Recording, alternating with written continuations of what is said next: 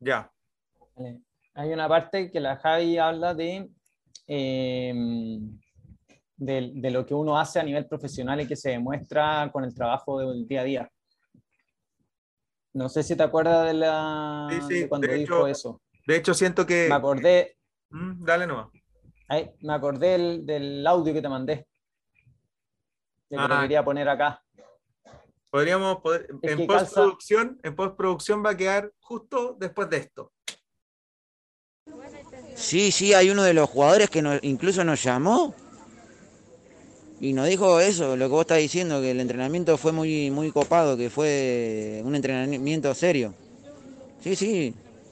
Por eso el, el buen el buen el buen trabajo se, se ve. Se ve, nos comentan los jugadores, nos comenta la gente que te ve, todo.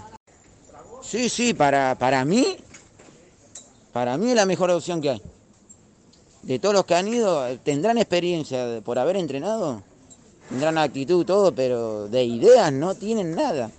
Las ideas bien claras las tenemos porque vos estudiaste de verdad.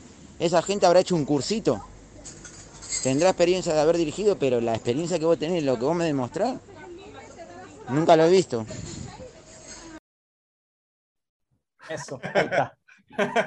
Oye, qué buen audio, weón. Como, como, como, escuch- eh, como escucharon en el audio anterior, Eso. ah, la magia, la magia de, de la postproducción. Eh, es eso. O sea, la frase que, que dijo la Javi ahí se demuestra en esto que me pasó a mí. De que echaron a dos entrenadores eh, con más experiencia, pero no por eso con más conocimiento y con más cancha. Para contextualizar un poco, este, yo estoy ahora a cargo de- del primer equipo, un equipo en tercera regional de Madrid que vendría a ser como la octava división del fútbol español. Eh, la última, o sea, al final es la última división, porque un club nuevo, se acaba de meter y, y- y, bueno, cuando uno hace un club nuevo, obvio que entra a la última división. Y claro, como esto es un club ambicioso que quería, eh, no sé, destacar de inmediato, contrató entrenadores que, que, claro, tenían experiencia en la categoría, quizá una, una división más arriba, como por ahí se iban. Pero eh, cuando los vieron en cancha era... No, no, no, no, no daban el ancho. Y yo que iba como ayudante, y yo les dije desde el primer minuto, loco, tú te estás equivocando con, con eso, tú me tienes que poner a mí entrenador. Y no de sobrado, porque yo sé lo que valgo, yo sé lo que he hecho. No lo digo de soberbio. No lo digo de soberbio. no, claro, no lo digo de soberbio. Pero conozco la categoría. No, pero tomando, categoría- tomando en cuenta no, lo que. en esta categoría no hay entrenadores con la formación que tengo yo. Porque, y, y es lo que está pasando en Chile ahora con la sillita musical. O sea, los entrenadores se van rodando y van ganando experiencia en la misma división, en, la- en una división más baja, pero en el mismo fútbol. Y lo único que están sumando eh, son años de trabajo, ¿no? no mucha más experiencia. Entonces, al final, los resultados no van a ser muy distintos de un club a otro. Pueden tener una campaña mejor que otra, qué sé yo, pero al final sigue siendo más de lo mismo. Y, y esa es la crítica que hemos hecho nosotros también a la sillita musical en Chile. Y que acá en España también se da. Pero, pero uno tiene que, que generar experiencias distintas, ir escalando. Y, y- y cuando ya cacháis que, que ya no podéis seguir aprendiendo mucho más, porque uno aprende siempre, pero eh, de manera exponencial cada vez va, va siendo menos el- el- el- lo nuevo y sigue siendo más rutina. ¿Y de, y de Eh, dónde entonces- salió, de dónde salió todo esto? De la conversación que tuvimos recientemente con Javiera Mieres, que fue nuestra invitada, eh, que, que esto está pasando al principio del capítulo. Esta es la magia de, de- Claro, del podcast. ya grabamos el capítulo que está buenísimo, o sea, es para escucharlo de principio a fin y concentrado porque son tantas cosas, hablamos de tantos temas con, con un nivel de detalle que también es importante, no, no fue como una pasada por encima. Mira, sino de, hecho, voy- de que- hecho voy a, voy a ocupar el mismo resumen que, que, que utilicé al final del capítulo, en donde hablamos de política, de cultura, de sociedad, de psicología, de estrategias comunicacionales, de base de datos, de deportividad, de fútbol formativo, femenino y profesional, de marketing, de inclusión, eh, del camino a la inclusión femenina, desde el arbitraje, desde los entrenadores, desde el manejo de gestión, em, y así un montón de otras cosas más que se me quedan fuera de esta lista, pero que ya es bastante abultada y que fue el resultado de una conversación larga, pero muy enriquecedora que tuvimos con Javiera Mieres, que actualmente está encargada del área de comunicaciones de Deportes Recoleta. Ella es periodista, eh, tiene diplomados en gestión deportiva en la Conmebol, por lo que, por lo que estoy viendo. Eh, bueno, experiencia que es parte de lo que compartió con nosotros, donde eh, estuvo en, siendo parte de un área pionera en Universidad Católica, que ya se van a enterar de qué. Eh, estuvo en la, como coordinadora de comunicación en Fútbol Más, que también nos cuenta de qué se trata, con buen detalle. Pasó por como, jefa de comunicaciones en Palestino y como ya dije, actualmente está en Deportes Recoleta. Así que está imperdible esta primera visita femenina a Pase Infiltrado. Creo que, em, como dijimos y como estuvimos de acuerdo todos, no puntualizamos en absolutamente nada de lo habitual que se habla en fútbol, pero hablamos de fútbol. Y creo que sin, sin desmerecer al resto de los capítulos de la temporada anterior, anteriores, yo creo que este capítulo está, pero rozando el podio eh, si, es que no, es que no ganándose el primer lugar, porque lo que nos contribuyó la presencia de Javiera eh, es algo que, va, que afortunadamente nos queda el registro y que va a estar ahí disponible para quien lo quiera escuchar, pero que recomendamos absolutamente hacerlo. Es que es un área que se habla poco, que yo conocía poco, eh, eso de esas informaciones de la, bueno, un poquito spoiler de, de las jugadoras de fuera de Santiago que iban a Santiago, de, de, una, de una mujer encargada de un club, cositas así que, que, que, yo no sabía. Quizá hay gente que sí sabía porque está más informada, yo igual estoy un poquito desconectado con algunas noticias de Chile, pero, pero son cosas que, que, llaman la atención, que son importantes y, y, y conocerla de, de, primera fuente eh, lo encuentro muy enriquecedor. Así que está, está muy bueno, un capítulo distinto, eh, con información distinta, pero muy relevante, muy, muy útil para, para nosotros los entrenadores, porque igual este es un podcast que lo escucha la mayoría de los entrenadores y tenemos que saber ver eh, realidades distintas y saber quiénes conforman también un club, un club de fútbol. Si todos aspiramos a llegar a ser profesionales, nos vamos a encontrar con una Javiera eh, cuando llegamos a un club. Entonces tenemos que saber qué es la función, cuál es la función que cumplen ellos o ellas, eh, no sé, ver todo eso y, cómo nosotros podemos potenciarnos de esta figura, que es la, la encargada de, de, prensa, de comunicaciones, cómo ellos se van a potenciar de nosotros, y así un sinfín de, de oportunidades que se forman con esto y, y, que es la raja. O sea, de verdad que, que dar a, a, conocer esta experiencia la encuentro muy, muy buena. Así que, dicho eso, continúe escuchándonos y, y siga atento a lo que se viene porque está re bueno el capítulo. Y ahora viene la canción de escape.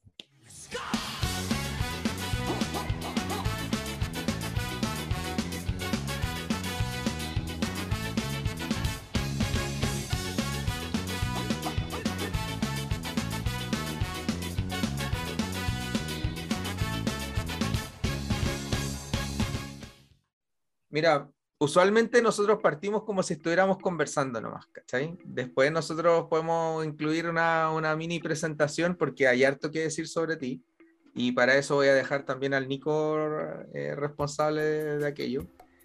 Pero para partir, primero decir que estoy, y yo creo que Nico también me acompaña en esto, muy contentos de tener a la primera mujer invitada en Pase Infiltrado. Eres la primera mujer que que acepta nuestra invitación. Sí. hemos, estado, hemos, estado, intentando desde el capítulo 1 eh, tratar de tener una voz femenina y que, y que no solamente por una cuestión de, de, que, de, de, que, sea una mujer, sino que porque nos interesa una perspectiva diferente también. Y porque es evidente que estos espacios eh, suelen ser súper masculinizados y que, y que no se le abre el espacio a otras voces, para nosotros eh, eh, es charcha, ¿cachai? Entonces, mm, de hecho fue nuestra queja al aire en nuestro último capítulo donde nosotros dijimos que efectivamente desde el primer capítulo que estamos tratando de invitar a una mujer y que no nos ha funcionado. Pero ahora, para, que, para partir y para que sea el primer capítulo de esta temporada, una maravilla tenerte, Javiera. Buenísimo. Oye, gracias igual a ustedes, porque yo creo que la verdad las mujeres en sí tenemos mucho que decir en cuanto a deporte, en cuanto a fútbol y más allá de que muchas veces la figura femenina se involucra mucho el fútbol femenino, eh, yo creo que también ahí hay un espacio en donde la mujer puede hablar de fútbol masculino y, puede también compartir el espacio masculino en un espacio de trabajo, que, que, también va más allá de el día a día, lo que es la cancha, lo que es el fin de semana, el día de partido, o quizá el análisis post partido. Entonces, también es, bonito saber que ustedes están haciendo una labor en cuanto a la comunicación deportiva, eh, conversando sobre fútbol, bajando la pelota, eh, incentivando también el rostro femenino, que como les digo, eh, es súper importante que tengamos una conversación, de que nos podamos conocer y, también demostrar que hay hartas mujeres, hay hartas chicas profesionales, no solo jugadoras, periodistas, fotógrafas, un sinfín de labores que se cumplen en el día a día, tanto en el deporte como en un club deportivo, em, también en lo que son las comunicaciones. Entonces, e, es bonito también tener esta instancia y, poder conversar y conocer un poquito más de, la labor que realiza cada uno y, la importancia de la inclusión femenina en este mundo que hasta ahora era un poquito más machista, pero ya nos estamos abriendo a las nuevas generaciones. Bueno, y eso, eso te queríamos preguntar también porque estáis muy involucrada tú en el fútbol profesional sobre todo. Yo sé que empezaste en, CDF con el fútbol, de ahí Fútbol Más, eh, Católica, Palestino, Recoleta, bueno, de ahí te vamos a preguntar un poquito de tu trayectoria, todo, pero partiendo ahí ya del machismo, ¿tú cómo lo has vivido desde tu experiencia profesional? ¿Lo has sentido, no lo has sentido? ¿Es un machismo invisible, visible? Eh, no sé, cuéntanos un poquito de eso. Mira, la verdad me, me, ha tocado las dos caras de la moneda en este sentido. O sea, me ha tocado trabajar en espacios donde la realidad es súper distinta, donde uno eh, puede trabajar y desarrollarse de muy buena manera. Em, yo creo que también he tenido la suerte, porque lo he conversado con, con otras colegas, con otras mujeres que trabajan en fútbol, y, de alguna forma sí he tenido esa suerte de estar en ambiente y en espacio en donde los hombres ya entienden cuál es la labor profesional de una mujer, eh, donde también la hacen sentirse parte. Entonces, desarrollarse en el día a día, la verdad es, es una instancia súper bonita porque uno lo disfruta, uno lo pasa bien, uno se siente respaldada de manera profesional y eso también incentiva a que otros colegas y otros profesionales empiecen a entender la labor y la inclusión que tiene una mujer en el deporte.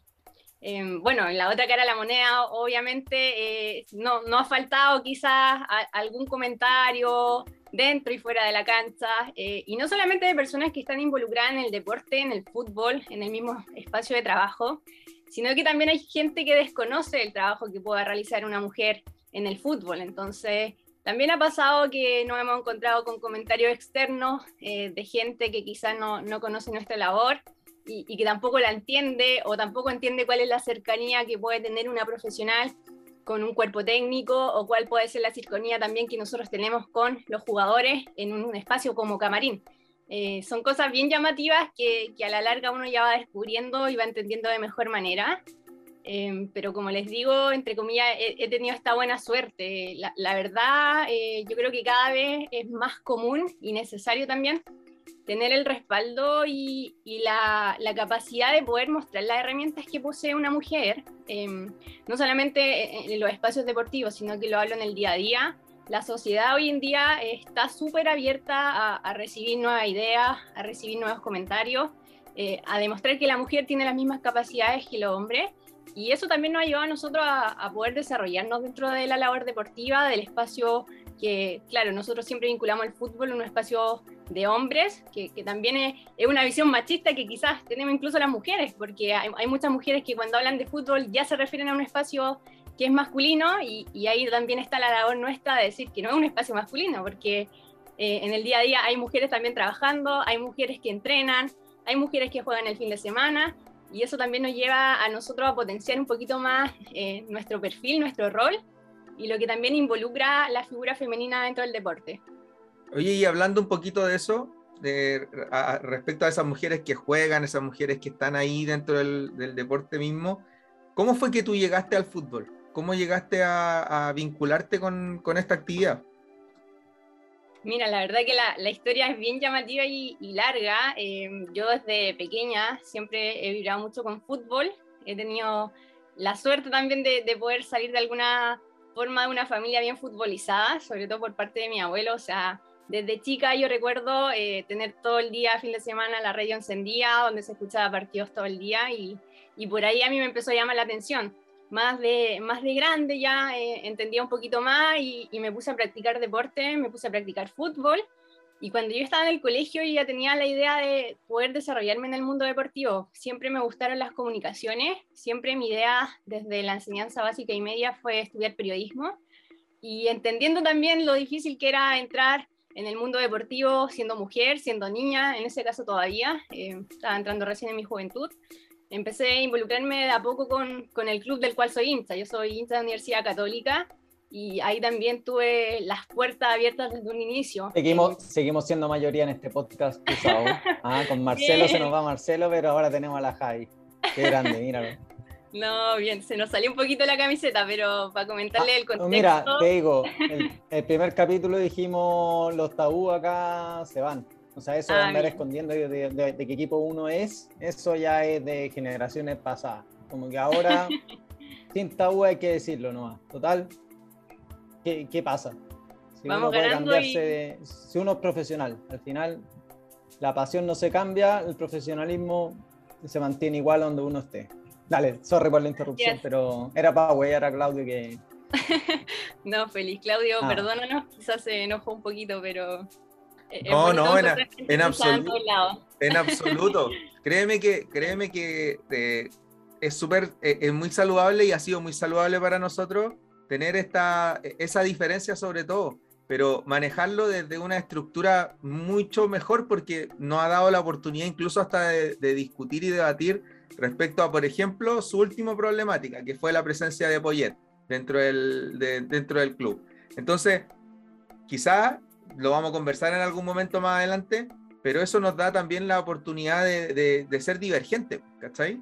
Eh, yo debo reconocer que en algún momento, como me imagino que todo el mundo, hemos tenido nuestra época termocéfala, ¿cachai? Donde te, te calentáis la cabeza y te enojáis con ciertas circunstancias, pero yo creo que cuando, y de hecho es una de las razones por las que nosotros optamos por decir precisamente de que había que frenar este tabú de no contar que, de qué equipo somos, ni mucho menos, porque eso abre oportunidades, de hecho, creo. Eh, abre la oportunidad del diálogo, abre la oportunidad de, aterrizar un poco esta, lucha absurda que se hace en torno a, las pasiones, porque uno puede equilibrar eso. Uno desde el fútbol es imposible que no tenga un club querido, un club amado, un club al que te, pegaron de chico que de la familia te lo heredó.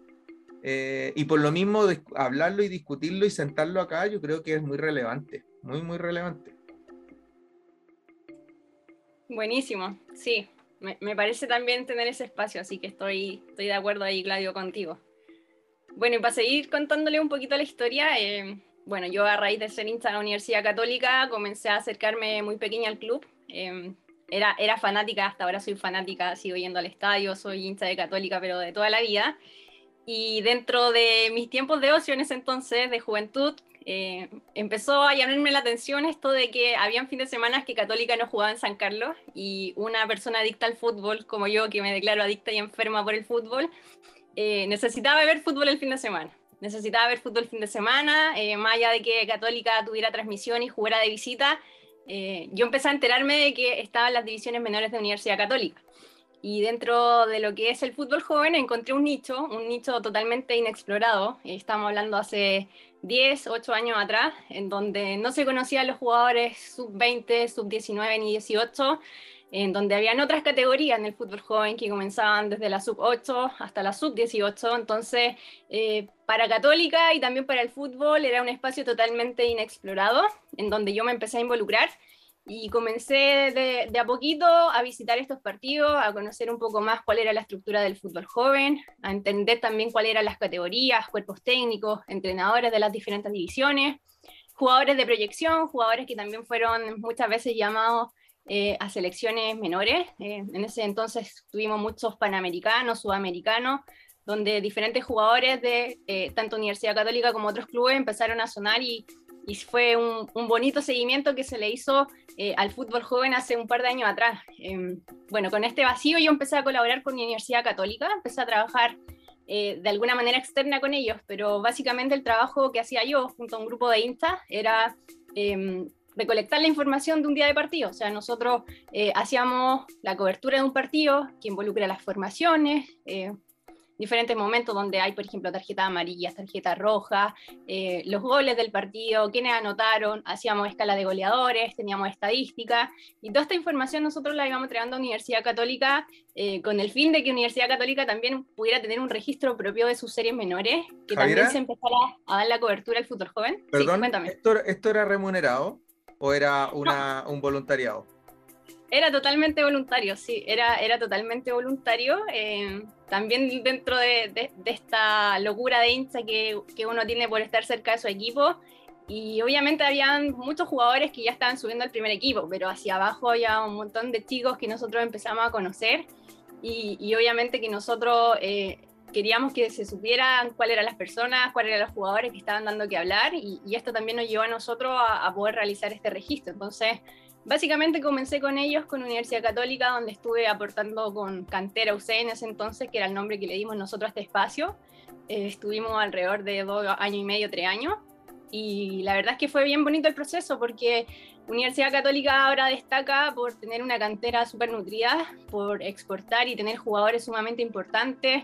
Eh, es uno de los clubes que tiene la mayor capacidad de jugadores eh, juveniles, canteranos en su primer equipo y que también ha tenido la, la, posibilidad de vender estos jugadores. O sea, estamos hablando de Guillermo Maripán, estamos hablando de Benjamín Kusevich, estamos hablando de un sinfín de jugadores que están dando que hablar y, y, que, claro, uno retrocede un par de años atrás, que la verdad son bastante años, y, y se recuerda cuando fueron campeones en la sub-15 o la sub-17, o participaron por ahí en el Mundial de Valdía, Mundialito de Valdía sub-15, que se realizaba siempre todos los años allá. Entonces, eh, eh, es súper lindo también ver cómo ellos han crecido y, a raíz de esto también el desarrollo profesional que nosotros pudimos adquirir, que yo personalmente pude adquirir, em, luego de este paso me llevó a mí a llegar a CDF, porque ahí fue cuando CDF eh, abrió los ojos y dijo, transmitamos los partidos del fútbol joven, o sea, aprovechemos que hay recursos, aprovechemos que hay buen fútbol, aprovechemos que hay jugadores que son sumamente importantes, em, quizás también en algún vacío televisivo se llegó a la decisión de poder transmitir un poco el fútbol joven,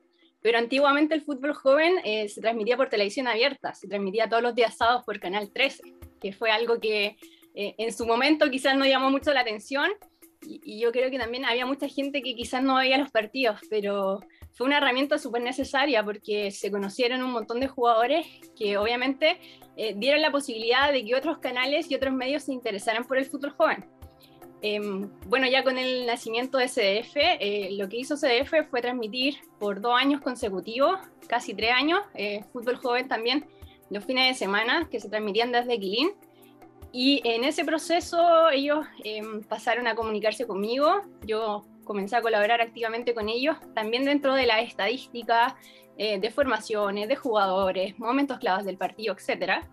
Em, pude camisetearme con ellos por dos años y medio, casi tres años que estuve trabajando con CDF y ahí estuve netamente en cancha haciendo el trabajo periodístico, todo lo que incluía una transmisión televisiva en cuanto a la cobertura, la entrevista post partido con el jugador del partido, entonces era, era algo súper potente, eh, llamativo, que a la larga eh, se decidió transmitir. Yo tomé, cuando yo llegué a CDF se transmitían los partidos de la sub-15 eh, esos partidos se grababan los días viernes en Quilín y se daban en diferido, o sea, se transmitían en diferido el día sábado por las pantallas de CDF. Y CDF también optó por transmitir los partidos de la sub-19, entonces habían dos categorías que se transmitían un fin de semana. O sea, yo creo que fue el único año en donde se transmitieron dos partidos de fútbol joven eh, semanales, que esto ya no pasa incluso. De hecho, ahora ya no se transmiten los partidos de fútbol joven. Me imagino que por recursos eh, sí se están transmitiendo por ejemplo, los partidos de primera B y también hay otra línea televisiva que transmite los partidos de segunda.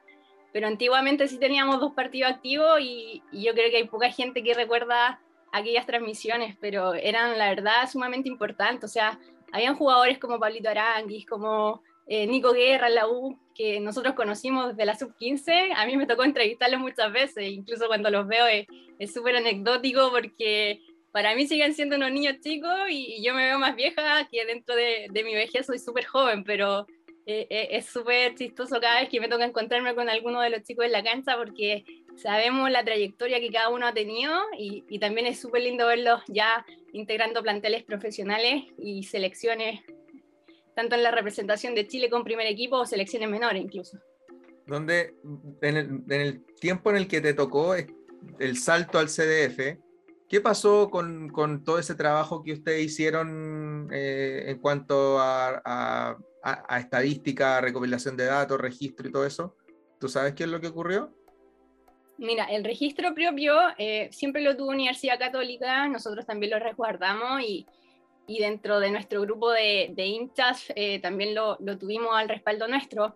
De todas formas, siempre entregamos. Ustedes lo compartían por Twitter, ¿no? Y Facebook. Sí. Eso, esa información sí me acuerdo. Cantera, Cantera UC, sí, yo lo seguía y. Exacto. No tenía idea que trabajaste ahí, pero sí, era, yo lo agradecía, era bacán eso de saber de, de la Cato, de los jugadores. Éramos nosotros, éramos nosotros. O sea, te digo, éramos un grupo de cinco hinchas. Eh, de estos cinco hinchas, eh, había una persona que era publicista, había otra persona que era ingeniero, eh, yo que estaba en el colegio todavía y un par más que estaban recién en la universidad, entonces era un nexo bastante diverso, era súper diverso, eh, siempre desde la mirada del hincha.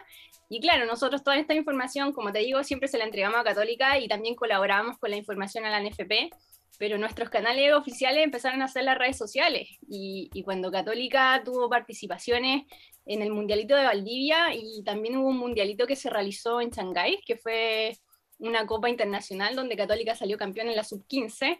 Eh, para nosotros fue glorioso porque fueron como nuestro hito durante dos años en donde Católica ni siquiera sabía quién era la, la, oncena que participó en ese partido y nosotros ya la teníamos. Con, Hugo, Hugo Valladares de, de Hugo Valladares, exacto, como, como director técnico. Entonces, y, cuando fue la Copa en Shanghái, que estábamos con una diferencia de horario gigante, o sea, era las 7 de la mañana acá en Chile y se estaba jugando el partido, y, y, también ahí como, como destacar la labor y el espacio que nos dieron los cuerpos técnicos. O sea, hablamos de Hugo Valladares, hablamos de Arturo Noambuena, hablamos también del profe Benja, que hoy día está en 9 Conce, y un montón de otros profesores que siempre estuvieron atentos a nosotros. Nosotros eh, siempre le, le, explicamos y le mostramos cuál era nuestro trabajo, entonces nosotros cada vez que íbamos, ellos nos facilitaban las formaciones, nos comentaban cuáles eran las bajas, eh, nos comentaban también cuáles eran los chicos de proyección, de repente también habían citaciones a las elecciones y, eso también lo comentaban con nosotros. Entonces, cuando participaban en cada una de estas instancias, eh, los primeros en mensajearnos y en contarnos qué había pasado con el partido eran ellos. O sea, nos mandaban la formación antes del partido, nosotros la publicábamos y, y, luego también íbamos siguiendo el partido de la forma que podíamos. Pero claramente siempre había una persona ahí que nos decía eh, cuando había gol, cuando había un expulsado, cuando terminaba el partido y, y eso también a nosotros nos llevó a informar un poquito. Y dentro de esta materia, eh, bueno, cuando Católica empezó a notar la importancia de las comunicaciones, como te digo, nosotros en nuestras redes sociales teníamos una cantidad de seguidores y veíamos que la gente reaccionaba y que le interesaba el fútbol joven.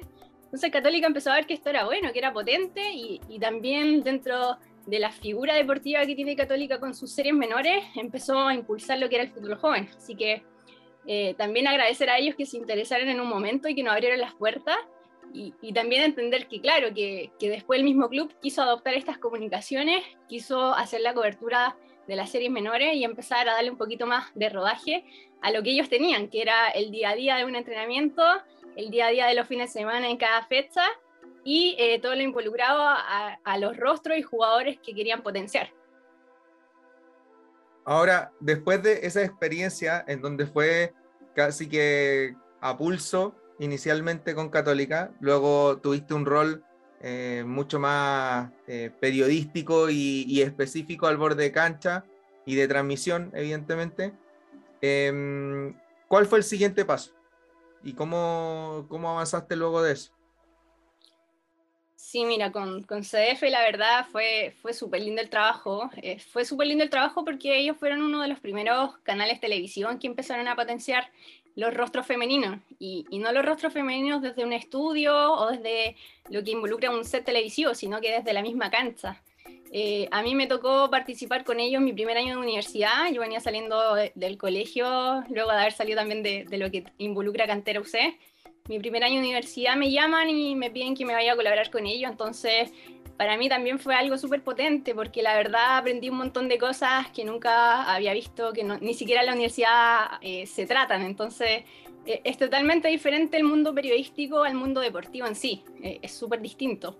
Em, también en Quilín yo creo que la gente agradeció mucho eh, el poder tener todos los días viernes un equipo televisivo de transmisión y, y la figura mía que involucraba una reportera, eh, una reportera netamente deportiva que, que, en ese entonces se estaba potenciando. Entonces fue súper lindo también el trato que yo tuve allá con ellos, eh, fue muy de aprendizaje, muy, muy de aprendizaje también yo creo para los mismos chicos que como te comento el día de hoy me los encuentro en primero equipo, entonces eh, yo creo que es bueno también el, el roce que ellos tuvieron en, este, en algún momento eh, directamente trabajando eh, en este espacio común donde había una figura femenina, porque eh, imagínate que esto fue, hasta, fue hace 6, 6, 7 años atrás y ellos ya veían una mujer en cancha, entonces el día de hoy no es distinto para ellos ver una mujer en cancha o ver una mujer en un entrenamiento, porque muchos de ellos ya habían vivido esta etapa, entonces también es bueno recordarlo hacia atrás que, que muchos eh, se, han,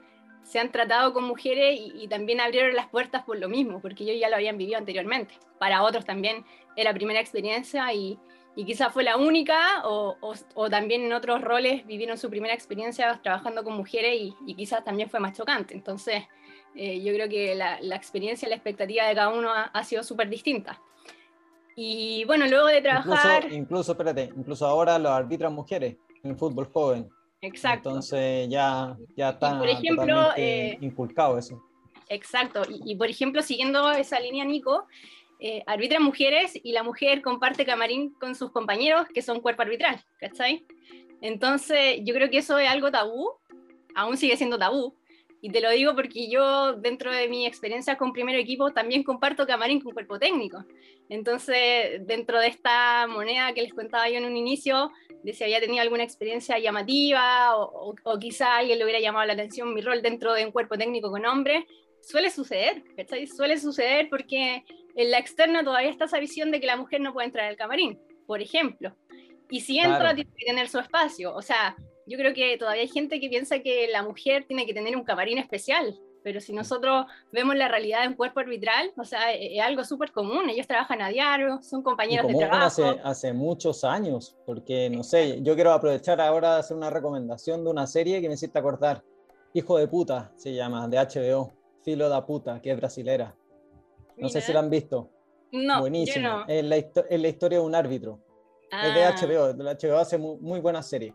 Y en la historia se enfoca en un árbitro de fútbol.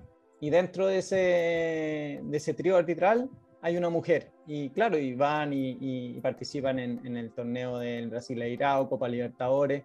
Y va esta árbitra acompañando como juez de línea a, al árbitro principal y comparten camarín y, y, todo. Bueno, no va a contar la serie, pero, pero buenísima. Eh, hijo de puta. HDP lo van a buscar, así es más fácil. Buen nombre, o buen filo, nombre. De puta, sí, es buenísimo. Es, buen, es muy buena serie muy, muy buena. Así la que ahí la recomiendo. Y claro, y es, y es, antigua, o sea, hace muchos años atrás y ya compartían camarín ahí, por lo menos en, en esta serie ficción. Pero me imagino que en Brasil eso ya se daba, eh, desconozco la realidad de ellos, pero en Chile estamos muy atrasados en ese, en ese concepto. Pero dale, sí. sorry, ya no te interrumpo más, dale. Sí, entonces, eh, bueno, yo después de haber pertenecido por harto tiempo a CDF, eh, bueno, siempre tuve las puertas muy abiertas y, hasta el día de hoy tengo muy buena llegada y comunicación con ellos. Siempre están atentos a mí, siempre han querido que yo regrese también a trabajar con ellos y, la verdad ha sido algo mutuo que por el momento nunca se ha dado porque también dentro de, de esta carrera profesional que logré eh, inculcar dentro del deporte, eh, también abrí otro abanico y y dentro de la misma mirada deportiva, eh, yo quería conocer la esencia del fútbol. O sea, yo, yo nunca conocí la esencia del fútbol, de lo que involucra eh, el barrio, de lo que involucra una comunidad, lo que involucra una cancha en, dentro de, de, un espacio donde tú ves niños jugando, donde nace recién las primeras generaciones. Y, buscando un poquito esta mirada más social y, deportiva a la vez, eh, dentro de mi universidad, al momento de hacer mi práctica profesional, llegué a Fundación Fútbol Más, que es una organización chilena, eh, se basa netamente en trabajar con comunidades tanto de Chile como en otros países. Eh, tienen más de 10 años de antigüedad, están en más de 10 países, 4 continentes y, no solamente se trabaja con comunidades en barrios donde uno está haciendo un trabajo eh, profesional y social que involucra mucho la vulnerabilidad de los niños y de las niñas, eh, uno comienza a ver el fútbol de otra forma. A mí la verdad me, me, gustó mucho el trabajo que yo realicé con ellos, también desde la mirada comunicacional, o sea, yo estaba netamente trabajando lo, lo que era el área periodística en Fútbol Más pero mi fin de semana era estar en una cancha de barrio y me tocó conocer realidades donde involucran barrios como Bajos de Mena en Puente Alto, donde estuvimos en la Pincoya en Huechuraba, donde estuvimos en la José María Caro también, eh, en Villa Francia, por ejemplo, en Estación Central, que, que suelen ser nombres y barrios muy estigmatizados, pero que nosotros llevamos una propuesta deportiva, una propuesta en donde se trabajan valores a través del fútbol, donde trabajamos con niños y niñas, entonces también siempre dentro de la fundación eh, buscamos este espacio común desde la infancia, desde la primera infancia, para que también los niños a futuro se acostumbren y sepan que, que, trabajar o estar en un espacio con una mujer es algo sumamente común y que se puede hacer de la misma forma. Y también mostrarle a las niñas que ellas tienen las mismas habilidades que los niños y que los hombres a, futuro eh, a través del balón. O sea, muchas de las niñas que iban a nuestras sesiones de fútbol más eh, lo hacían de la mejor forma, lo disfrutaban, iban a jugar porque sabían que no era una competencia, que acá no había profesionalismo, sino que era un espacio de entretención donde se enseñaban valores, donde se buscaba trabajar la creatividad, el trabajo en equipo, donde se involucraban otras herramientas que también sumaban a los apoderados, a los apoderados y apoderadas, que, que viene también con el espacio comunitario que ellos pueden apropiarse y, y, fue bien lindo porque nosotros a raíz de nuestro trabajo y, y, también lo que hicimos con comunicación ahí, logramos obtener premios de la FIFA, eh, tuvimos dos Bellones Sport, en dos posibilidades estuvimos postulando y, y, ganamos uno de ellos con la FIFA. Eh, también recibimos otros premios internacionales y, la verdad es que es súper potente el trabajo que, realiza uno, la fundación en sí, que, que hoy en día es súper conocida, eh, básicamente para que la gente, no, si no la conocen, eh, si se acuerdan de la Copa América, eh, antiguamente cuando se hizo acá en Chile, la primera, la primera ronda, nosotros ocupamos la tarjeta verde, que es una tarjeta que se levantaba en el Estadio Nacional cada vez que jugaba la selección chilena para respetar los himnos. Y esta tarjeta no, no, no surge a raíz de que cada vez que se entonaban los himnos habían eh, gritos, chiflidos, etcétera, sino que es una tarjeta que nosotros ocupamos cada vez que hacíamos clases en las sesiones deportivas. Y cada niño, que, niño o niña que reconocía la tarjeta sabía lo que significaba. Que la tarjeta verde eh, busca potenciar lo positivo, busca potenciar eh, habilidades que no van en lo deportivo. Entonces nosotros cada vez que veíamos una buena acción, se sacaba la tarjeta verde y se, y se destacaba por el respeto o por la inclusión o por alguna buena acción que hizo la niña o el niño en cancha. Entonces Después verla en el estadio fue súper lindo. La, cita, la citación también después a los partidos del fin de semana se hace en base al, a la cantidad de puntos que obtienen con la tarjeta verde. Exacto. Entonces, exacto. Sí, sí, si lo comparamos con un plantel profesional, por ejemplo, en la semana eh, el, los jugadores que van citados van citados por una estrategia deportiva, porque buscan una finalidad de competencia, porque quizás tienen mayores capacidades que el otro, pero acá era al revés, o sea, eh, no buscábamos lo deportivo, sino que el que tenía mayor tarjeta verde era porque quizá ayudó al amigo, ayudó a la mamá en la casa, y eso lo que queríamos destacar, o llegó contándonos que se sacó un 7 en el colegio, y para nosotros era una súper buena acción porque sabemos que su responsabilidad era estudiar. Entonces, claro, se claro, temprano a la cancha. Bueno, ahí, ahí fue donde nos conocimos también, muy poquito, pero, pero compartimos ahí estar en, en la misma época en, en Fútbol Más. Entonces, por eso yo también comenté uno de los primeros capítulos del, del podcast, un poquito la, la, experiencia. Estuve poco, sí, porque me salió una oferta en Estados Unidos que también la comenté y, y me tuve que ir, pero, pero muy buena la experiencia, todo, y, también el, cómo potencian a las mujeres, sobre todo a las entrenadoras. Porque eso de llegar a una población y que llegue una mujer. Perdóname que interrumpa, pero no sé si Nico te explicó, somos un podcast pobre pero honrado, entonces tenemos que volver a conectarnos, así que salgamos ahora porque se va a cortar, pero volvamos inmediatamente. Dale. Dale. Em, bueno, entonces nos quedamos con lo de fútbol, lo de fútbol más, que como para para... Sí, que, que, estaban que potencian mucho la figura femenina, sobre todo en, en, barrios que son difíciles, son complicados. Imagínate que te llega una profesora, entrenadora, profesora de educación física a hacer clase a la multicancha de la población. Entonces es complicado y, encuentro muy valiente también, de parte, bueno, de todos los que trabajamos ahí, ir a meterse en una población así como así, ir a hacer clases y, también como a, las mujeres que, se atrevieron ahí, porque, eh, digámoslo, no, es mucho más peligroso para, para, ustedes ir a meterse en un barrio así que para nosotros los hombres. Entonces, eh, que también. O sea, encuentro que. Que también, ¿Ah? que también es peligroso. O sea, igual. Sí, que también es peligroso, pero. Pero claramente hay una componente mayor dada las circunstancias. Ahora. Claro, porque de repente uno sale de noche, eh, no sé, se va en micro, en metro en auto, no sé, como cada uno llega a las distintas lados. A mí me tocó estar en Maipú, en Cuatro Álamos. Eh, no sé, a otros les tocaba, claro, como decía la, la Javi, en Puente Alto, en, en La Pincoya, en distintos lados. Entonces, cada barrio tiene lo suyo, pero lo, que logra Fútbol Más en, en, en las comunidades, claro, crear un ambiente seguro. O sea, a mí no nunca me pasó nada. Es que también, eh, también hay mucho, también hay mucho, yo creo que hay, eh, es un tema que no sé si nos da para desarrollarlo acá, pero hay mucho de estigmatización también. Hay mucho... No lo creas tanto, igual sí, pero, pero a mí me tocaba, no sé, ir a dejar una niña de 12, 13 años a su casa que vivía, yo veía la casa desde la cancha. O sea, imagínate que eran, ¿qué? 150 metros. Pero claro, el tema es que a la hora que terminamos ya estaba oscuro y se juntaba un grupo de locos, ¿cachai? Ya grande, a, fumar, a tomar, justo en la esquina. Entonces, claro, me decía, ah, me acompañáis y ya, y, rodeamos, nos íbamos como una cuadra y media, una vuelta rara, ¿cachai? Como para esquivarlo. Y claro, después yo me metía nomás cara raja, pasaba por entre ellos, igual ya me conocían, ya sabían que yo era el profe de fútbol de, de la fundación, ¿cachai? No, no, no me, no me, iban a hacer nada, o sea, yo creía por lo menos que no me iban a hacer nada. Pero, pero claro, o sea, imagínate que la misma gente de que vive ahí y está con susto. Imagínate que los que somos externos. Mm. Justamente, justamente a eso iba con mi pregunta para Javiera, porque claramente la, la fundación con estrategias como lo, lo, de la tarjeta verde o lo de la inclusión femenina en tanto profesoras, coordinadoras, incluso eh, gente que forma parte del staff de la fundación, eh, muestra una cara que no es la usual dentro del fútbol competitivo eh, en el que te desenvuelves hoy.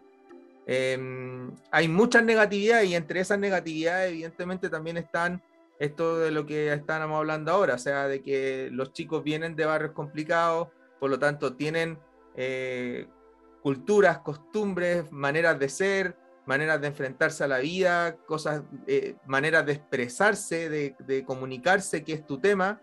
Entonces, ¿cómo crees tú que eh, toda esta experiencia inicialmente, eh, con este voluntariado, entre comillas, pasión, que fue la, relación y el vínculo con la NFP y con Católica, después pasar a CDF, vibrando ahí cerca, luego sacarte de ahí llevarte a un lugar que es totalmente descontextualizado del, del fútbol competitivo para luego volver.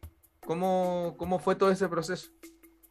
Sí, bueno, eh, claro, cuando yo llegué a la fundación, como les comentaba, fue, fue un cambio súper rotundo. Fue un cambio súper rotundo, netamente por lo que conversamos y, y, también porque acá yo sí tenía compañeras mujeres en la fundación que, que tenían la misma bandera en cuanto a la inclusión. Eh, que la verdad es, algo que netamente pertenece a un derecho de la mujer. Entonces, eh, claro, pasar de, un espacio, de un ambiente netamente con hombres, a pasar a un espacio profesional en donde sí había mujeres y, no solamente en lo que involucra la oficina de Fundación Fútbol Más, sino que en las mismas canchas, como lo decía Nico, nosotros teníamos profesionales, mujeres que eran las profesoras que hacían las sesiones deportivas. Entonces, me, recuerdo también en algunos barrios, en primera sesión deportiva, que llegaba la profesora y los niños veían que la profe era mujer entonces no, entendían cómo la profe le iba a enseñar fútbol. O sea, era súper llamativo para ellos.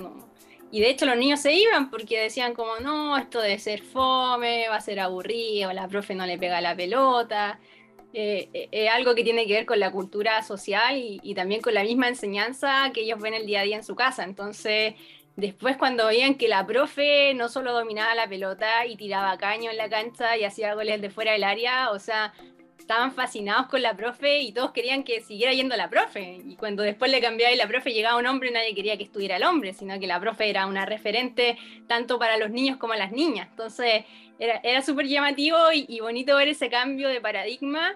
Y, básicamente ese mismo cambio de paradigma me, gustó después yo poder instalar, instalarlo en cada uno de los clubes en donde estuve. Entonces, em, después de mi, de mi paso por Fútbol Más, o sea, todavía estando en la misma fundación, nosotros incluimos una campaña que se llama El balón no tiene género, en donde también mostramos que tiene que ser común inclusive para mujeres.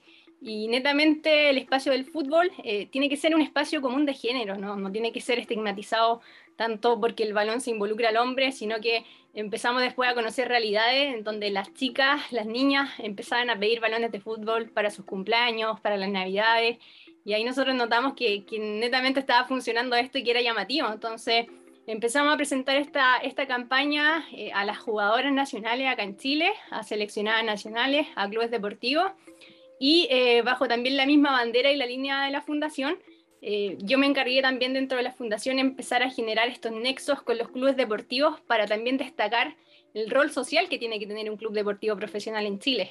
quizá antiguamente se generaba mucho más y, actualmente empezó a estar un poquito en el olvido estas relaciones comunitarias y la responsabilidad social que puede tener tanto un club de primera como de segunda división en cada uno de sus territorios. Nosotros empezamos a hacer nexos con ellos para realizar actividades, actividades que involucraban la participación de niños y niñas en actividades en el estadio, con jugadores profesionales.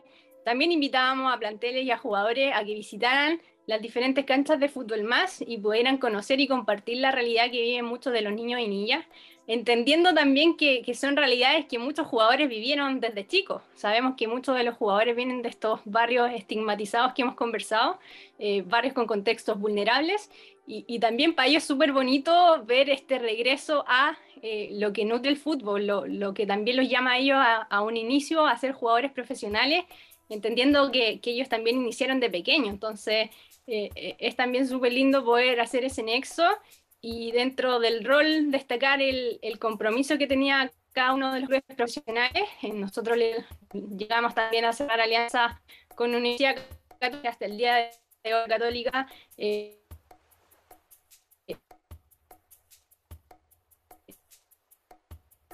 a ver, espérate, no sé si soy yo o se quedó pegado Me da la impresión de que se quedó pegado. Ahora también Católica lo instauró. pero hace un par de años. ¿Perdón? ¿Me escuchas? Sí. Que aparentemente durante una fracción de cinco segundos se quedó pegada la señal. Así que oh. no alcancé a escuchar lo que dijiste hace cinco segundos. Bueno, lo, que les comentaba. Eh, que claro, nosotros en la fundación empezamos a hacer estos nexos con los clubes deportivos para potenciar el rol social y la responsabilidad que ellos tienen como instituciones deportivas. O nosotros queríamos acercar a las comunidades, los clubes profesionales y que también los clubes se abrieran a la comunidad y a los espacios donde niñas y niños que también eran hinchas, que iban al estadio el fin de semana, pudieran conocer de manera más cercana el club, pudieran también identificarse con ellos y viceversa, el club pudiera conocer a la fundación y pudiera también involucrar los valores que nosotros potenciamos en el día a día en sus espacios de trabajo, en el día a día de la cancha. Entonces, ahí empezamos a generar estas alianzas colaborativas con Universidad Católica, que estuvimos trabajando con ellos hasta el día de hoy se sigue trabajando con Universidad Católica. Entre la fundación hay un brazo súper grande, un, nexo sumamente importante que por años se ha potenciado. Eh, trabajamos con Universidad de Chile, trabajamos con Palestino, trabajamos con Cobreloa, con Ñulense. Y ahí mi labor netamente fue esta, mantener los roles, eh, la contraparte con cada uno de los clubes deportivos, realizar hitos que nos pudieran involucrar a ambos, realizar también diferentes campañas y demostrar que los clubes deportivos también son parte de la sociedad, tienen que estar activos dentro de la sociedad, se tienen que preocupar por sus hinchas, por su entorno, por los niños y las niñas, que, también hay muchos clubes que nosotros entendemos que quizás su público, objetivo no, son los niños del barrio, pero el día de mañana estos niños pueden ser hinchas y, también pueden involucrarse en el club y, pueden tener un montón de capacidades para aportar dentro de un club deportivo. Eh, perdóname, que... perdóname que te interrumpa ahí, Javi, pero eso me parece muy relevante eh, de, cómo desarrollar. una pregunta directa. Cuando, cuando te tocó empezar a, generar estos vínculos directos con los clubes, ¿con quién te relacionaste directamente en el club para poder hacerlo? Eh, mira, e, esa es muy buena pregunta. Eh, como te comenté en algún momento, solamente Católica y Universidad de Chile tenían áreas sociales como tal. Entonces tú cuando tratabas con las contrapartes te encontrabas con un profesional que era un trabajador social o un psicólogo o alguien que tiene que ver con el mundo en donde uno se desempeña socialmente. Entonces eran profesionales que sí conocían el tema, que tenían herramientas profesionales también para desempeñarse con comunidades. O que tenían el mismo lenguaje en el fondo que tenían el mismo lenguaje, que conocían también la realidad de, la sociedad chilena. Entonces, eh, Universidad de Chile fue como pionero en ese entonces. Ellos fueron los primeros en abrir un área social que se llama Sueño Azul, que hasta el día de hoy está activa. Y ahora Universidad Católica hace un par de años eh, también abrió este espacio de responsabilidad social a cargo de una profesional eh, que es mujer también, entonces eh, es bueno contar con esos espacios donde ya la, mujer está abierta a otros roles y, sobre todo por su, espíritu deportivo y profesional. Em, entonces también nos pasó de la otra forma, como hay clubes que no tienen desarrollada esta área y también clubes que son sumamente pequeños, eh, teníamos que tratar con el encargado de comunicaciones de los clubes, o si no con el gerente general, eh, que obviamente no, no, no, tienen la visión social, pero sí estaban interesados en hacer actividades que fueran llamativas para los hinchas, que también nosotros pudiéramos comunicar a través de redes sociales, y a la gente le gusta ver esto distinto, o sea, le gusta ver... Eh, no, no, no, sé si es como un tipo de morbo llamativo, no, no, lo quiero nombrar de esa forma, porque claro, no, nos pasaba que el jugador iba a la cancha o también que el jugador incluso llevaba eh, alimentos a un hogar, que, a la gente es algo súper humano, por ejemplo. Pero para nosotros eh, también es una realidad que viven muchos chilenos, que viven muchas comunidades, muchos niños, que nos pasaba que el día que iban a la cancha había un niño que no había almorzado porque en su casa no había nada que comer.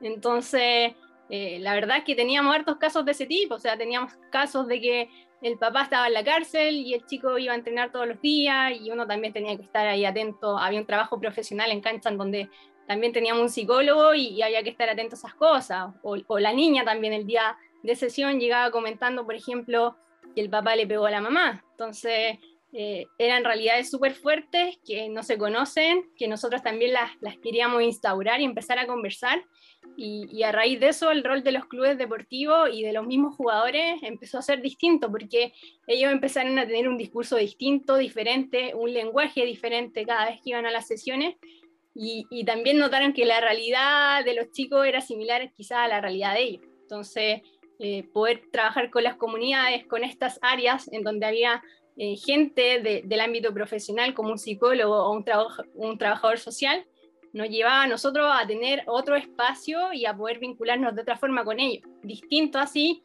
a lo que podía ser un gerente eh, comercial o un gerente general de un club deportivo. Hmm. ¿Y cómo, cómo vieron ustedes eh, los primeros pasos de esa iniciativa? Porque me imagino que, que lo que comenzó siendo no fue para nada parecido a lo que terminó, porque me imagino que al principio quizás incluso usted estaba en un periodo de descubrimiento y me parece, me parece muy relevante esto porque, mm, o sea, la parte club en tanto eh, idea, en tanto filosofía, se ha perdido mucho con la presencia de la sociedad anónima. Entonces, lo que tú me hablas respecto a esta responsabilidad social en el entorno, en el territorio geográfico de donde pertenecen, ha ido casi llegando a la nulidad, salvo en contadas excepciones. Me imagino que, que pese a que existan estas organizaciones de los clubes donde aparece este, esto que me menciona de Sueño Azul o la oficina que creó Católica posteriormente, tenían que ver más que nada con la interna que con lo que lo rodea. Entonces, abrir ese espacio tiene que haber sido un cambio de paradigma tremendo, no solo para ustedes, para ellos también. Sí, fue, fue súper grande. O sea, eh, de manera interna también te comento, o sea, había clubes deportivos que, que realizaban esta alianza una vez, solo un hito, y, y luego no realizaban más actividades porque eh, quizás no le encontraban sentido, que también se puede entender, quizás no tenían tiempo, que también se puede entender. Y, y también eh, bajo la mirada de la fundación habían realidades que eran súper duras y choqueantes para los jugadores o, para la misma gente del club que iban. Entonces, también para ellos eh, era como era como llamativo ir a un lugar que nunca habían ido y, veían que había gente que quizá eh, eh, que involucraba el espacio del barrio, que no, tiene que ver con algo deportivo, sino que se veía el consumo de droga y, para ellos también era algo que, llamaba la atención. Entonces, eh, nosotros también nos preocupábamos cada vez que iban a barrio, esperarlo en un lugar seguro, esperar a que se retiraran, vigilar los vehículos, cosas de ese tipo. Entonces, eh, habían sí clubes que estaban muy abiertos a conocer la realidad y, y habían otros que solamente realizaban una actividad y, y, seguía una buena relación, pero, pero quizás en ese entonces no se prefería la visita o, la actividad en, en, el espacio deportivo de las comunidades, sino que se reiteraba el poder regresar al espacio deportivo que ellos tienen en su estadio o en su lugar de entrenamiento. Oye, Javi, eso, respecto a eso, ¿quiénes eran los que visitaban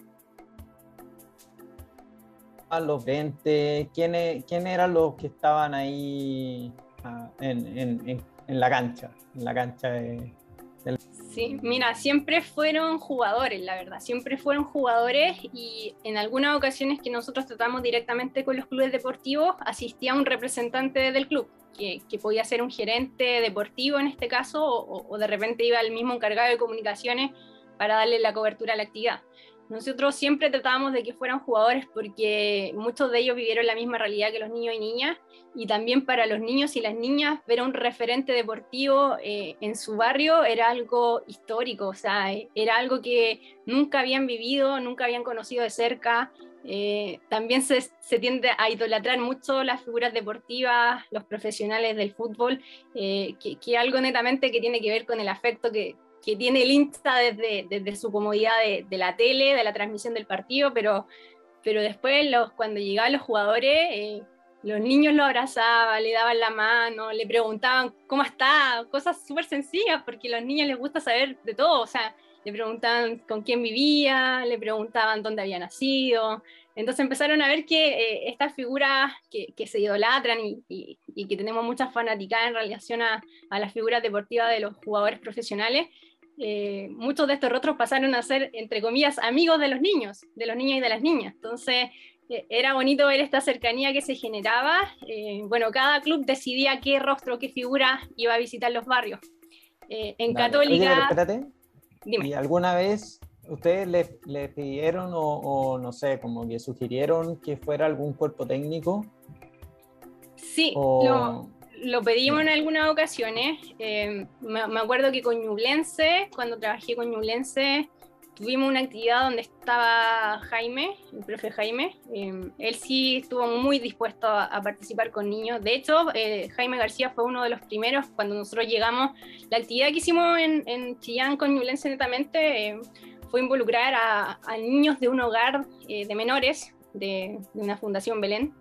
era una administración indirecta del Estado, porque hay, hay hogares de niños que son los de administración directa que a través de Sename y también otras que son administraciones indirectas en este caso, donde también hay fondos del gobierno, pero son instituciones totalmente privadas. Entonces, nosotros lo que hicimos, trabajamos con eh, un hogar de menores de Fundación Belén, llevamos a todos los niños de la residencia a un entrenamiento de Ñublense, y el primero en recibirlos, y de hecho que lo estuvo esperando en la puerta de, entrada del, centro del campo de juego, eh, fue Jaime García. Y él les dio la bienvenida a todos, les comentó quién era, les dio la bienvenida, les dijo que se sintieran libres, que vinieran a jugar, que vieran también el entrenamiento, que se sintieran parte de.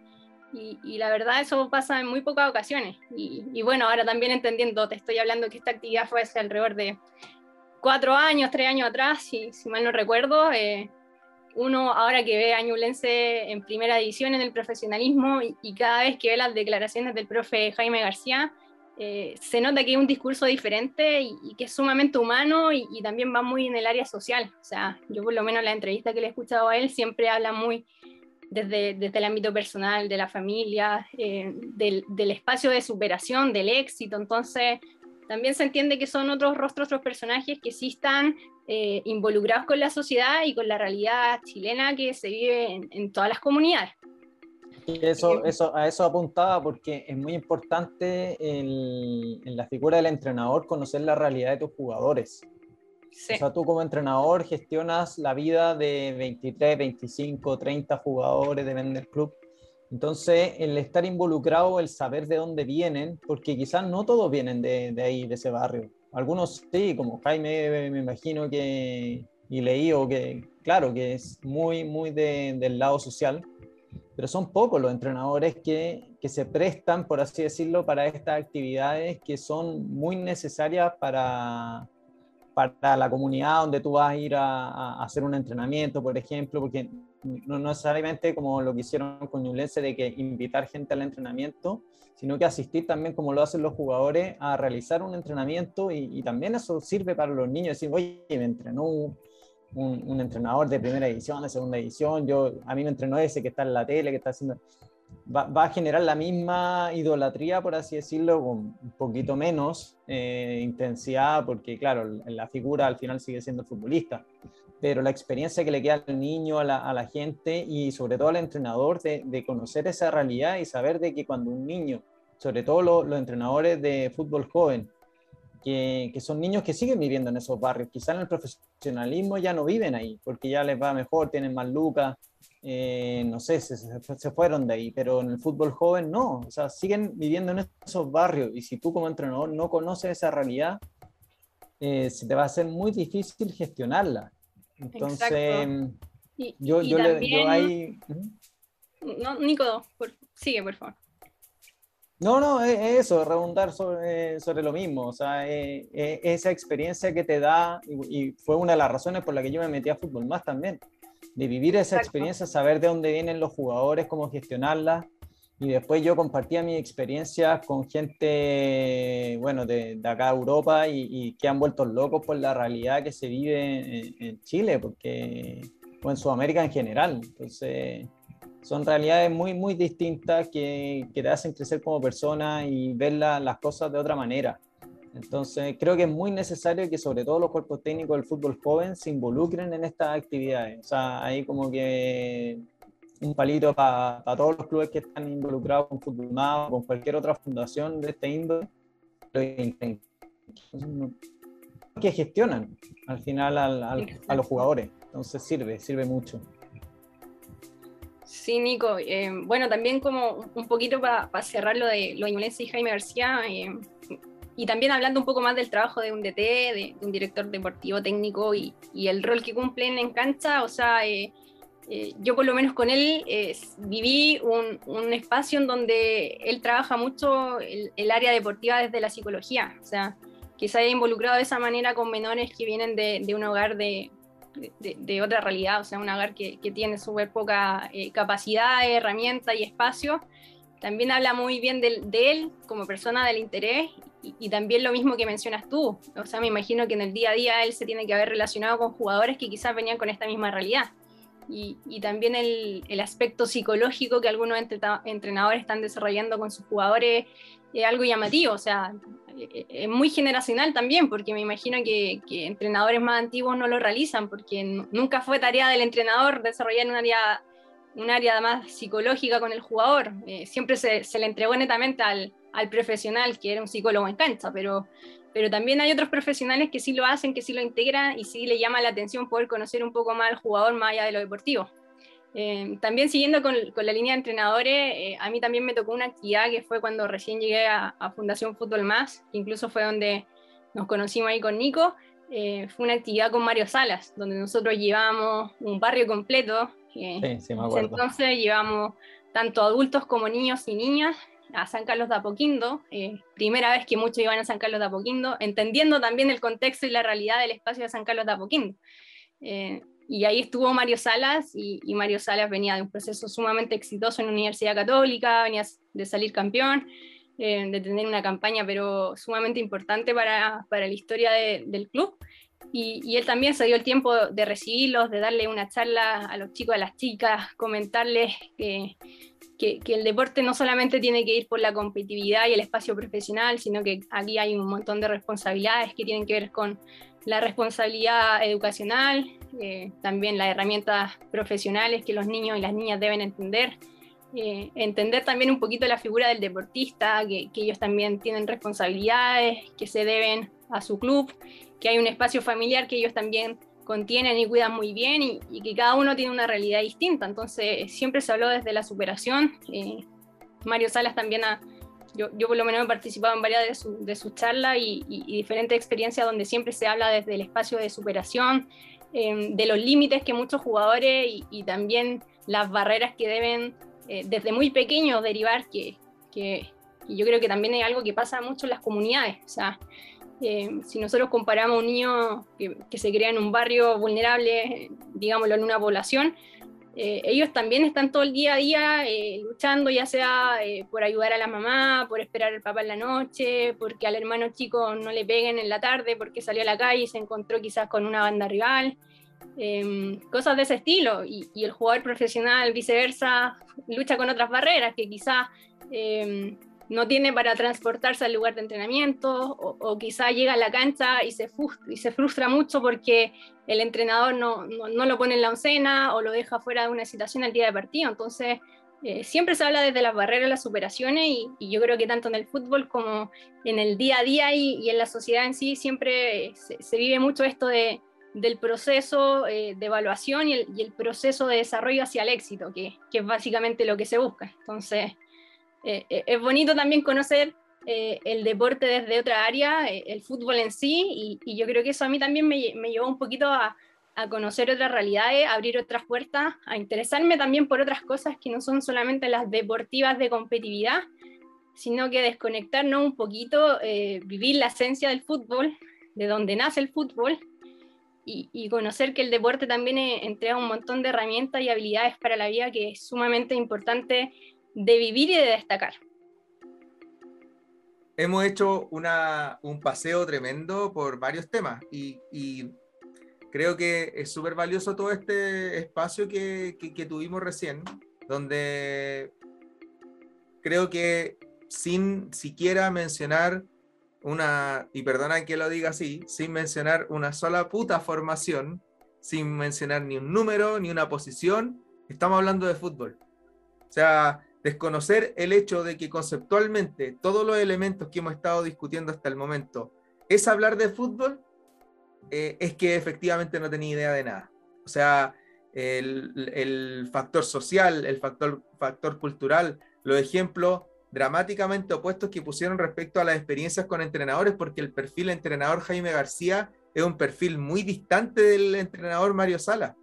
El, el, el club Ñublense tiene un estándar muy diferente al que tiene Universidad Católica, ya sea por el emplazamiento como también por los eh, recursos económicos de los que dispone, por lo tanto, la visión y la cultura de la que se impregna una fundación o cualquier persona que trabaja como parte de esa fundación eh, le permite reunir herramientas muy, muy valiosas, muy amplias. Y, y qué rico tener, eh, tenerte de invitada con toda esa experiencia, ojalá pucha, ojalá poder, tenerte más tiempo, evidentemente, porque de verdad que estrujar eso, esos elementos son lo que creemos nosotros que, es el espíritu de este podcast, que es tratar de eh, validar, y aquí es donde viene mi pregunta, que quizás eh, me gustaría ponerte en aprieto, porque es básicamente lo que nosotros buscamos como aprender del resto, que es que nos digan qué es el fútbol, qué es saber de fútbol.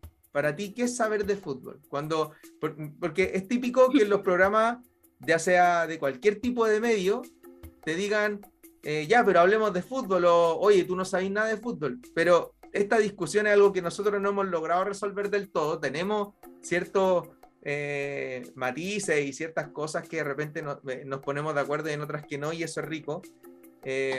Pero para ti, en esencia, ¿qué es saber de fútbol? Cuando, cuando te dicen eso, ¿qué es lo que se te viene a la cabeza? Sí, mira, eh, es súper buena tu pregunta y, yo creo que también es una pregunta que me gustaría realizarle a mucha gente, porque yo la verdad que tuve eh, también la suerte, lo, repito mucho desde la suerte, porque yo creo que conocer estas realidades del fútbol deportivo profesional y del fútbol deportivo eh, ámbito social es súper distinto y, y que pocos tienen la posibilidad, entonces cuando a mí me hablan de fútbol, yo siempre lo siento e-, en un deporte, en un espacio común de inclusión, donde hay una cancha, donde tienes compañeros, donde tienes amistades, donde disfrutas y lo pasas bien. Y, esa es la esencia del fútbol, la, esencia del fútbol más allá de, que nosotros estamos acostumbrados a, ver un mercado sumamente involucrado en, espacios de dinero, de fichajes, del resultado del fin de semana, de si subieron o bajaron las acciones, eh, si, echaron a un entrenador o no si, el jugador sufrió una lesión y, y, quizás una pérdida para el equipo, pero siempre lo vemos desde, desde la mirada más televisiva y, competitiva, pero la verdad que el fútbol es, un deporte súper amplio, súper social, súper inclusivo, eh, es una realidad que, involucra eh, el espacio social con lo deportivo y, que se vive de la misma forma en cualquier parte del mundo, o sea, tú tú donde vayas y pongas una pelota de fútbol en, la calle, en cualquier espacio, eh, todos entienden cuál es el fin del fútbol, de, pasarlo bien, de disfrutar, de invitar a los amigos, de hacer goles.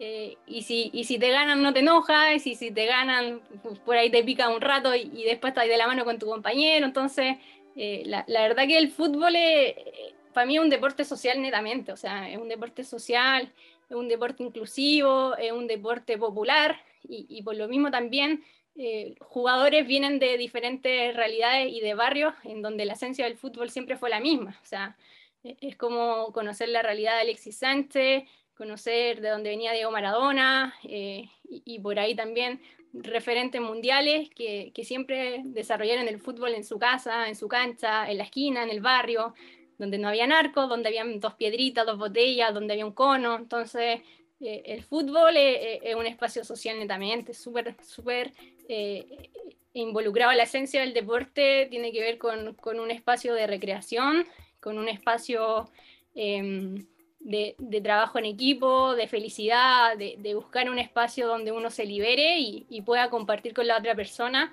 a través de un deporte popular, sencillo, pero que no tiene que ver en nada con lo profesional, la verdad, no, no tiene que ver nada que ver con esta realidad que nosotros estamos acostumbrados a consumir a través de los medios. Vale, y ahora, claro, como la gran mayoría lo consume a través de los medios, queremos saber de ti, que lo viviste desde adentro, cómo fue tu experiencia ya a nivel eh, en los clubes profesionales que trabajaste y que estás trabajando también actualmente. Entonces, cuéntanos un poquito de, esta etapa ya profesional eh, en los clubes. Exacto, mira, eh, Nico, después también de, cerrar ya mi capítulo con Fútbol Más, yo a raíz también de, mi última etapa dentro de la fundación, que fue netamente el nexo de, trabajar con clubes deportivos, eh, yo siempre quise trabajar en un club deportivo, o sea, yo, yo había vivido una experiencia súper linda y fascinante con la Universidad Católica, pero sabía que yo podía aportar a través de mi rol de profesional en, muchos clubes y hacer un montón de cosas que a mí me motivaban y me llevaban a poder trabajar en una institución deportiva y, también bajo este abanico de posibilidades del ámbito de responsabilidad social con los clubes deportivos, em, tuve la posibilidad de llegar a Palestino. Em, la verdad es que postulé yo directamente estando en la fundación, supe que, había un cargo disponible eh, que involucra la gerencia o, o, jefatura de comunicaciones, jefes de prensa que se usa acá en Chile. Y postulé, postulé este cargo, fui a un par de entrevistas y, y la verdad es que para mí siempre fue un sueño poder trabajar en un equipo profesional de fútbol, eh, desde la mirada más gerencial, o sea, entendiendo un poquito más eh, mi ámbito de, cabecilla que yo podría desarrollar dentro del club, pero ligado siempre a, la labor profesional de, mi rol como periodista. Entonces, llegué a trabajar a Palestino, eh, estuve dos años casi en Palestino, trabajando el ámbito de comunicaciones y jefa de comunicaciones, donde mi día a día era estar con el primer equipo, plantel profesional, eh, también fútbol joven y fútbol femenino, que, también durante la pandemia vivimos la baja de, todas las categorías, lamentablemente, del fútbol joven y, también la suspensión de los entrenamientos del fútbol femenino. Entonces, solamente quedamos activos con primer equipo y, ahí básicamente mi trabajo era, era un rol súper complementario con, todo lo del club. O sea, eh, mi día a día también entendiendo la realidad de, de Palestino. O sea, yo les voy a hacer una comparación en eh, un equipo de comunicaciones de Universidad Católica Colo Colo, Universidad de Chile, está compuesto por seis personas, seis, siete personas, donde tú cuentas diseñadores gráficos, fotógrafos, eh, un generador de contenido audiovisuales, dos periodistas, un community manager, llevo cinco, imagínate. Entonces, eh, yo llegué a Palestino y, yo era la community manager, era la fotógrafa del primer equipo, de todas las divisiones menores y fútbol femenino. tenía que ser... la maestra Chasquilla la maestra chasquilla, o sea, había que hacerlas todas, había que hacerlas todas. Y, y, también eso es un lindo desarrollo profesional y una meta a seguir, porque eh, cuando faltan recursos, eh, uno se la ingenia, uno siempre se la ingenia, busca posibilidades. Eh, yo iba a los entrenamientos y sacaba la fotografía del entrenamiento en la mañana, después llegaba a mi escritorio, pasaba las imágenes, cargaba las imágenes a redes sociales, hacía los contenidos de redes sociales, de sitio web, tenía que enviarle la información a mi diseñador gráfico para que me enviara las piezas gráficas de la semana, o sea, eh, entre medio hacer las conferencias, planificar el partido, hacíamos la gestión de prensa, todas las semanas gestionábamos entrevistas con jugadores, con entrenadores, etc. Y, y, esto todo siempre iba en un reporte semanal y anual, entonces nosotros también registramos todo nuestro trabajo, yo personalmente siempre registré todo mi trabajo dentro del club, y, y ahí importante de ellos también que, que vean los frutos, nosotros eh, durante mi estadía en Palestino tuvimos Em, dos momentos destacados en comunicación en donde em, fuimos destacados en, Chile por ser la tercera red social más grande de Facebook con mayor cantidad de seguidores, que uno siempre piensa que está Colo Colo la Universidad Católica, y en este caso estaba Universidad Católica, Colo Colo y Palestino. O sea, e, era algo súper llamativo en ese entonces. Y, cuando pasó, eh, eh, o sea, fue histórico para nosotros, fue, fue súper histórico, lo, lo, mandé a gerencia, lo comentamos entre todos y... Y me imagino que no, no, el, apego, el apego en ese entonces no era solamente nacional. Sí, o sea, con, con Palestino el 70% de nuestros seguidores correspondían a instas internacionales, instas de, de obviamente países árabes, de Europa, de Estados Unidos, y el 20% era la realidad chilena, que, que, nosotros también sabemos que la colonia más grande de inmigrantes acá en Chile corresponde a la colonia palestina, entonces eh, la comunidad palestina en sí a nosotros nos generaba un, respaldo y, y, también acá involucrarlo con lo social, o sea, a nosotros nos iba mucho mejor en redes sociales eh, haciendo una publicación histórica sobre Palestina que publicar una goleada de Palestina por 3 a 0, por ejemplo. Entonces, acá volvemos a la esencia, a la gente le, llama mucho la atención que un club deportivo genere un nexo social tan importante, eh, que los hinchas y seguidores de Palestino, porque más que hinchas hay muchos seguidores, acá también está como este afecto con, la comunidad palestina, eh, súper grande. Eh, Oye, no sé si tú estabas en el club cuando se hizo eso de, proyectar en, en, el estadio a los hinchas en Palestina. Sí. ¿O no? Eh, ¿Sí? No, todavía no estaba, pero, pero recuerdo ese hito, fue, fue en el Estadio Monumental, eh, fue un partido de Sudamericana, también con, con, muchas horas de diferencia entre Chile y Palestina, y, primera vez también que mucha gente en Palestina podía ver un partido en vivo de, de fútbol eh, profesional, entendiendo la, los límites que eso involucra, o sea, tenía una cantidad de kilómetros impresionante, una diferencia horaria, una diferencia de idioma, y Palestino ha destacado mucho en, en, la innovación y, y, ser así como, no sé, atreverse a hacer cosas nuevas. El tema de la, del número uno con el mapa, eh, esto de, de, como traer a la, a la, gente de Palestina a ver los partidos, como cosas así que, que no encuentro la raja, o sea, poder acercar eh, el fútbol eh, representativo, de, de, por así decirlo, de tu barrio. O sea, como ya llevándolo como al lado social, es como somos tus representantes, somos representantes, somos, somos tu segunda selección, por así decirlo. Y son gente que, bueno, que muchos planteles han pisado Palestina, pero por invitaciones. Sí. Eh, claro, bueno, como, decía Nico, lo de, lo de Palestino es bien llamativo porque eh, es un club que está súper ligado a, sus raíces, a las raíces árabes. Eh, también entender un poco el conflicto palestino para nosotros fue, fue algo llamativo, tanto personal, o sea, yo te lo digo sin ser de la colonia palestina o, de descendencia palestina. Yo, yo también cuando llegué al club, o sea, mi, mi primera entrevista fue hablemos sobre la causa palestina, cuéntame qué piensas tú de esto, qué sabes de Palestina, qué sabes de la selección palestina. Entonces, eh, también por ahí eh, el club se abrió mucho a, su esencia y, eso también es bonito porque como, como, lo veíamos nosotros y como lo graficaba yo también en, en, el impacto de redes sociales, nuestra estrategia comunicacional siempre se involucró mucho en el ámbito social y en la historia de Palestina, más allá de lo deportivo. O sea, nosotros con Palestino tuvimos campañas muy exitosas y, por ejemplo, la obtención de la Copa Chile, eh, pero después también tuvimos una campaña donde no nos fue muy bien y, y los contenidos tenían que seguir saliendo. Entonces, eh, dentro también de esta estrategia, involucrar un poco el espacio social y, la realidad de los palestinos para poder conectarlos con nosotros eh, fue algo súper llamativo, que nos dio muchos frutos, que, que, hasta el día de hoy Palestino lo sigue haciendo, sigue dando frutos, eh, lo que significa el emblema de la bandera en cada partido, cada vez que los jugadores aparecen en la cancha con el cufille, por ejemplo. lo que decía Nico también en relación al número uno, que es el territorio, el mapa de Palestina, que de todas formas sigue estando en la camiseta, pero en un momento fue una polémica súper grande en donde eh, se, solicitó el retiro en definitiva de, este mapa dentro de la camiseta, entonces se juntan temas, eh, se juntan temas políticos, temas sociales con lo deportivo, pero finalmente, eh, volviendo a destacar la esencia del fútbol, el fútbol es algo social, siempre va a ser social, entonces también es bonito ese paso por Palestino, porque eh, se, pudo realizar un lindo trabajo, yo también pude conocer muchas realidades, eh, aprender mucho sobre la cultura árabe, eh, poder conectarnos con los hinchas de otros países también fue, fue algo a nosotros súper llamativo. Y yo creo que la gente también lo agradeció, los palestinos lo agradecieron un montón porque se empezaron a dar cuenta que, que el club sí estaba preocupado por su hincha, el club estaba preocupado por la comunidad. nosotros destacábamos cada fecha importante que, que involucra, involucra la historia de Palestina y, de la misma forma, cuando llegaban jugadores nuevos a Palestino, nosotros nos encargábamos de comentarle cuál era la historia del club, o sea, a qué nos debemos, eh, por qué nos llamamos Palestino, por qué usamos estos colores, qué significa el cufille, eh, diferentes representaciones.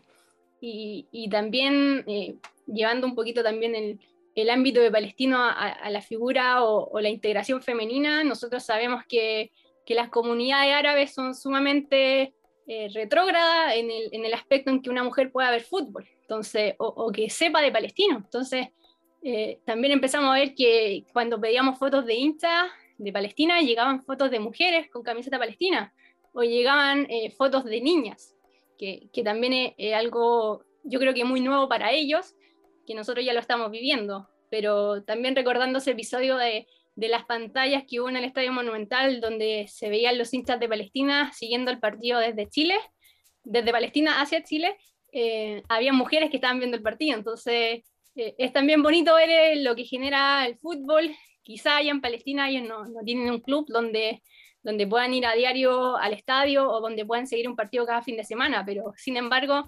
si tenían un club, preferían ver el partido palestino que el del club de Palestina. Entonces, eh, es súper lindo lo que se vive con ellos y, también importante que, dentro de este espacio de, que involucra el machismo, que, a mí la verdad la palabra no me gusta mucho, pero eh, eh, es bonito también ver que, que, otras culturas se abren al espacio deportivo y, y, que también las mujeres árabes que conocemos la realidad y, lo hemos visto y vivido mil veces las noticias, eh, también consumen fútbol y, que hay hinchas palestinas, entonces eh, es bonito ver que no, no, somos tan distintos, no somos tan distintos, hay una barrera idiomática, eh, existen millones de kilómetros, pero todos entendemos la, final, la finalidad del fútbol y, y para ello es sumamente importante ver un partido porque quedan felices, independiente del resultado, ellos son felices.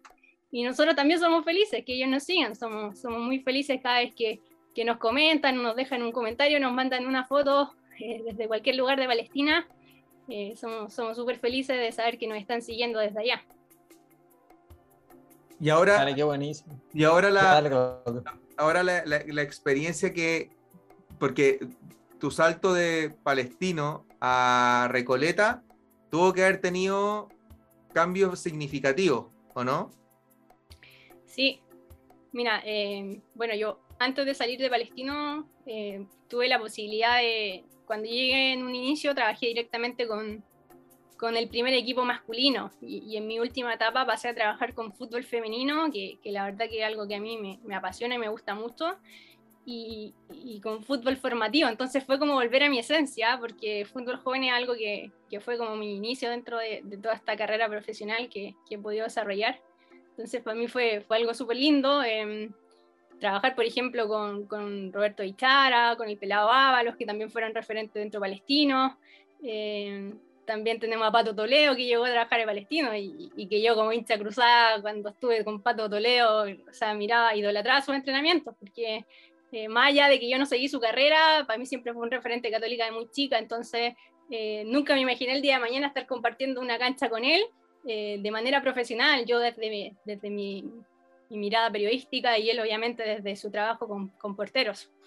Em, y claro, en el fútbol femenino también logré estar casi seis meses con, con las chicas, también una realidad súper linda, donde, donde las diferencias son súper notorias, hablando dentro de un mismo club, que yo pasé de un primer equipo profesional masculino a uno femenino dentro palestino, eh, hay muchas diferencias. Eh, es como súper irónico y retórico de alguna forma, porque estamos hablando de la misma institución, eh, que pasa en todos lados, la verdad, pasa en todos los clubes deportivos. Entonces, recién este año se habían firmado contratos profesionales.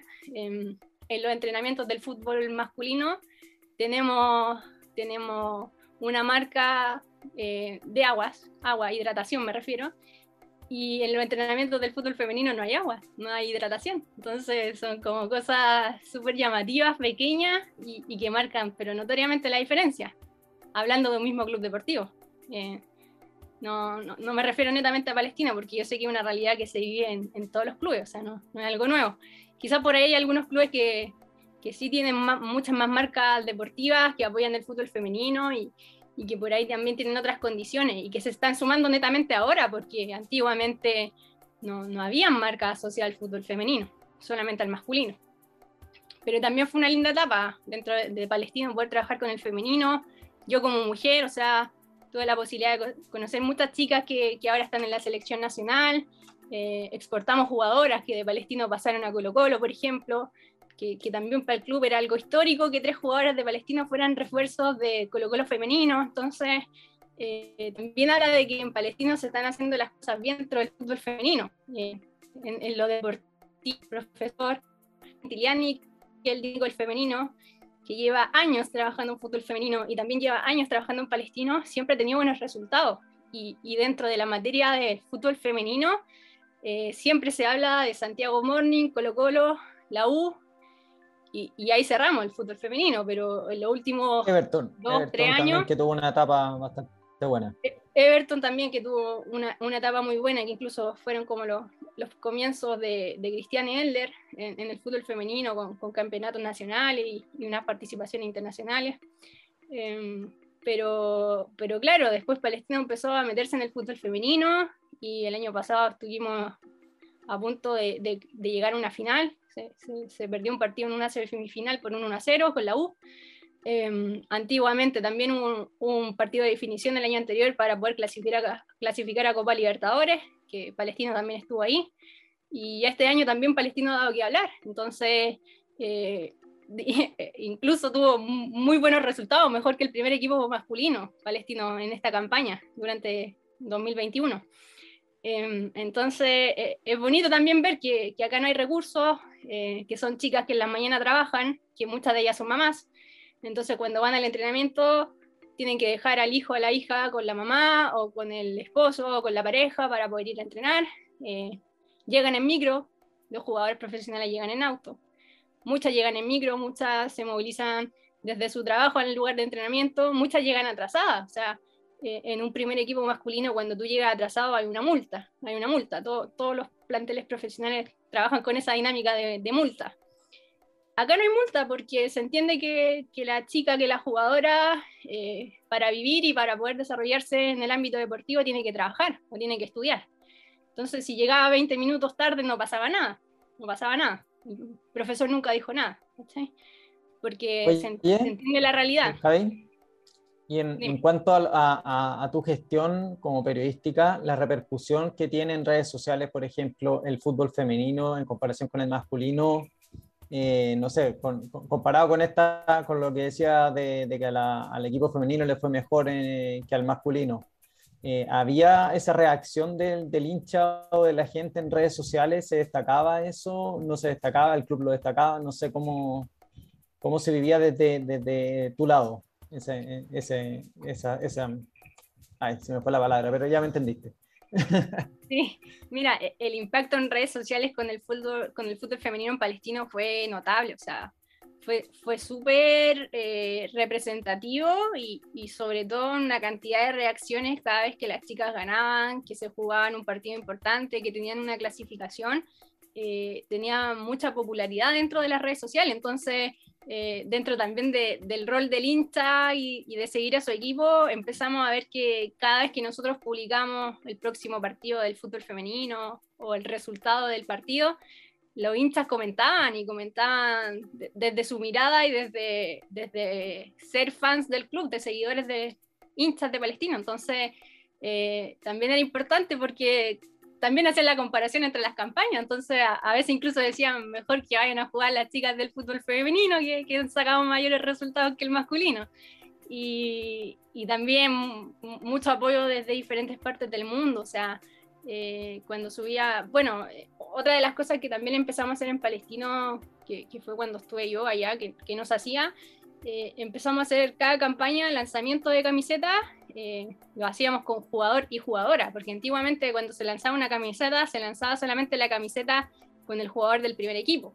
Entonces ahí también nosotros em, empezamos a decir, pero nosotros nos compran camisetas mujeres, o sea, nos compran niñas, nos mujeres, eh, hay hinchas palestinas que vienen al estadio, entonces también tenemos que preocuparnos de ellas y nosotros también tenemos una rama femenina que hay que potenciar que hay que aprovechar y que hay que mostrar que también tenemos rostro. Entonces eh, empezamos a hacer una campaña donde lanzamos camisetas históricas y camisetas de temporada junto a jugadoras de Palestino. Y en muchas ocasiones llegaba el mensaje del hincha que quería comprar la camiseta de la Cote Urrutia, por ejemplo. No quería la de Luis Jiménez, quería la de la Cote Urrutia. Entonces, esas cositas ya empiezan a marcar diferencia. marcan diferencia y, son importantes porque la gente empezó a ver que nosotros publicábamos a Coturrutia, empezó a, a, ver las formaciones del fútbol femenino al inicio de un partido y empezó a asociar a la jugadora, o sea, ya se saben los nombres, ya saben quién es la capitana, ya saben quién es la goleadora del equipo, ya reconocen a Claudio Quintiliani como director técnico. Y esas cositas van marcando también la diferencia dentro de, de la realidad comunicacional que hay en los clubes y también una, una, estrategia de marketing que de a poquito se empezó a instaurar dentro del club y que ahora ya surgió, pero con motores totales, que hasta el día de hoy se desarrolla y, y la verdad que con muy buenos resultados dentro de lo que es Palestino. Oye, a nivel, a nivel empresarial, ustedes iban así con esos datos duros a, a decirle, oye, mira, tengo toda esta cantidad de seguidores, comentarios, eh, el fútbol femenino está generando esto. Eh, ¿te interesa auspiciarnos o algo así? ¿Iban con esos datos a la empresa y, cómo era la reacción de ellos? Sí, mira, eh, fue, fue súper importante ese paso, o sea, para entender un poco la realidad nativa en sí del fútbol femenino en Palestino, ella recién el año pasado, que fue cuando yo las tomé como, como jefa de comunicaciones plantel femenino, ellas recién el año pasado empezaron a entrenar en la cisterna, en el centro de entrenamiento, que es donde está el estadio y las canchas de entrenamiento del primer equipo. Em, porque antiguamente siempre estuvieron desligadas del club, o sea, hicieron siempre uso del nombre, de nuestra camiseta, pero nunca estuvieron en nuestra cancha, nunca estuvieron en nuestro estadio, nunca conocieron a la gente que trabajaba en Palestino. Y al revés, la gente de Palestino, de administración, nunca conoció la realidad del fútbol femenino, nunca fueron a un partido de fútbol femenino palestino, quizá en algunas ocasiones por ahí por definiciones, pero era súper lejana la conexión que había entre Palestino Femenino y el club en sí. Entonces, desde el año pasado, cuando ya empezaron a, instalarse netamente en la cisterna, el día de hoy entrenan.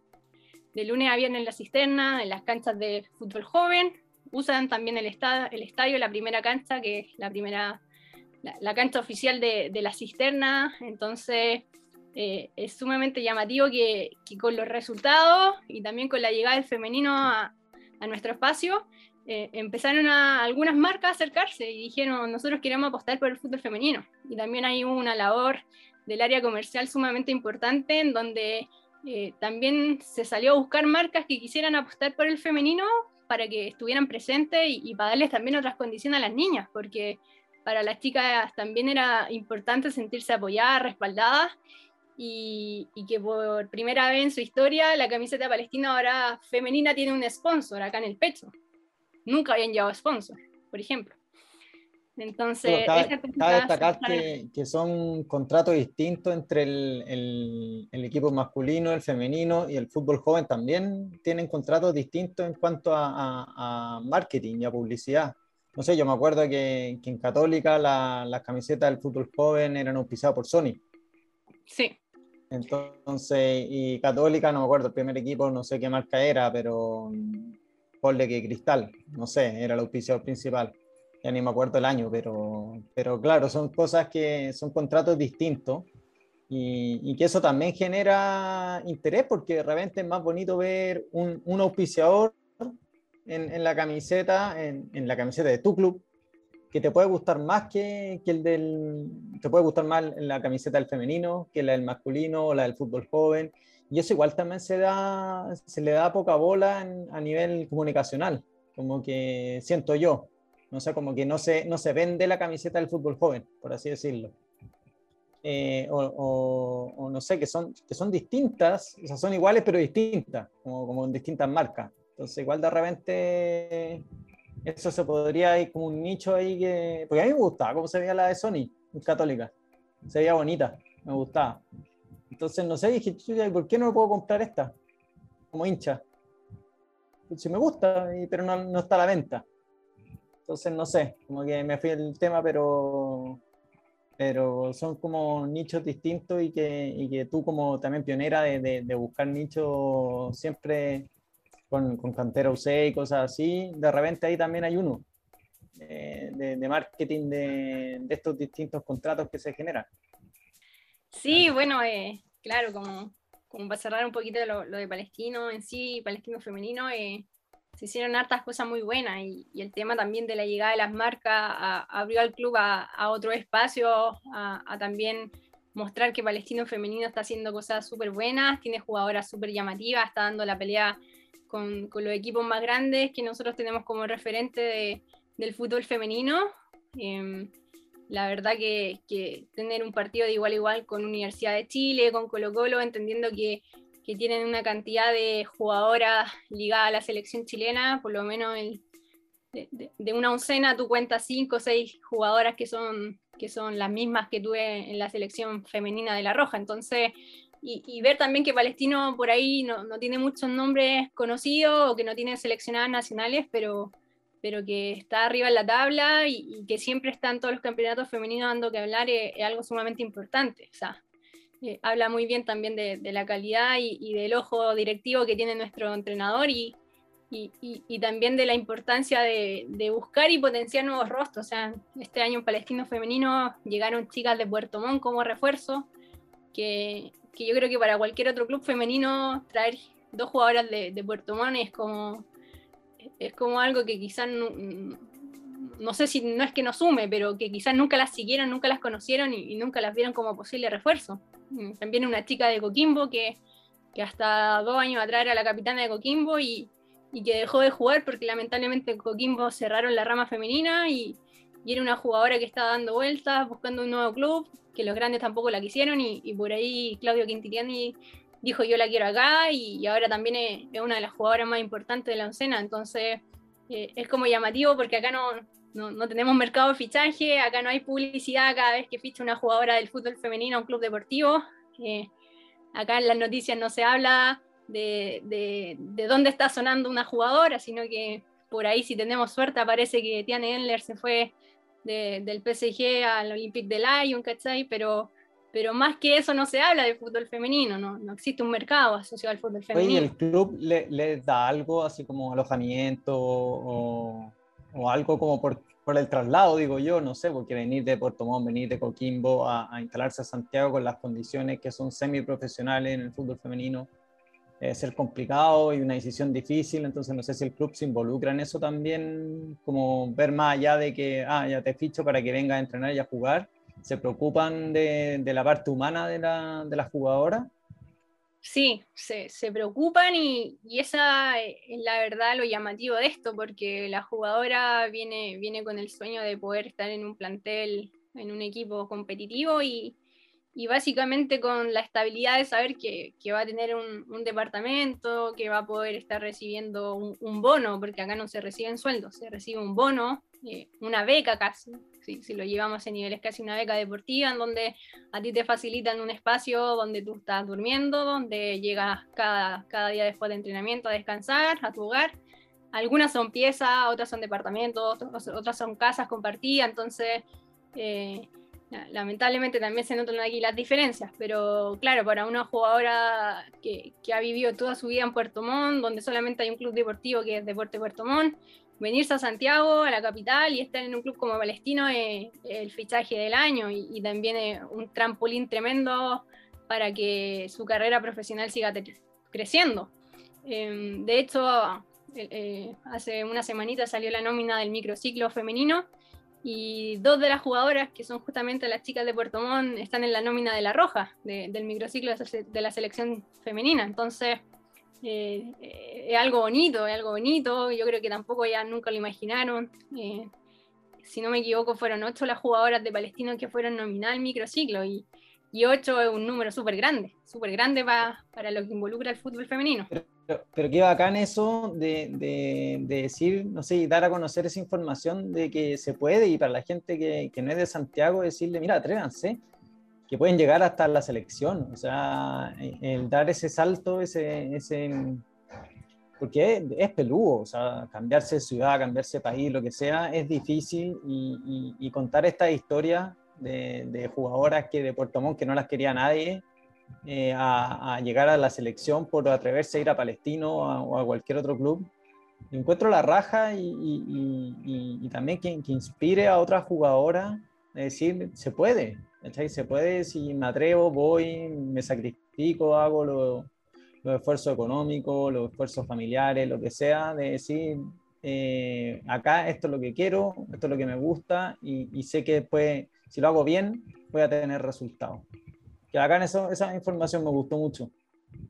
Exacto, así que no, es bonito y, y si nosotros lo graficamos también en, en, lo que tiene que ver con el desarrollo de un futbolista profesional, o sea, las niñas acá, muchas empezaron a jugar a los 8 o 9 años y, y tuvieron que hacer escuelas deportivas de fútbol con hombres porque no hay escuelas de mujeres, o sea, no hay escuelas de fútbol de mujeres.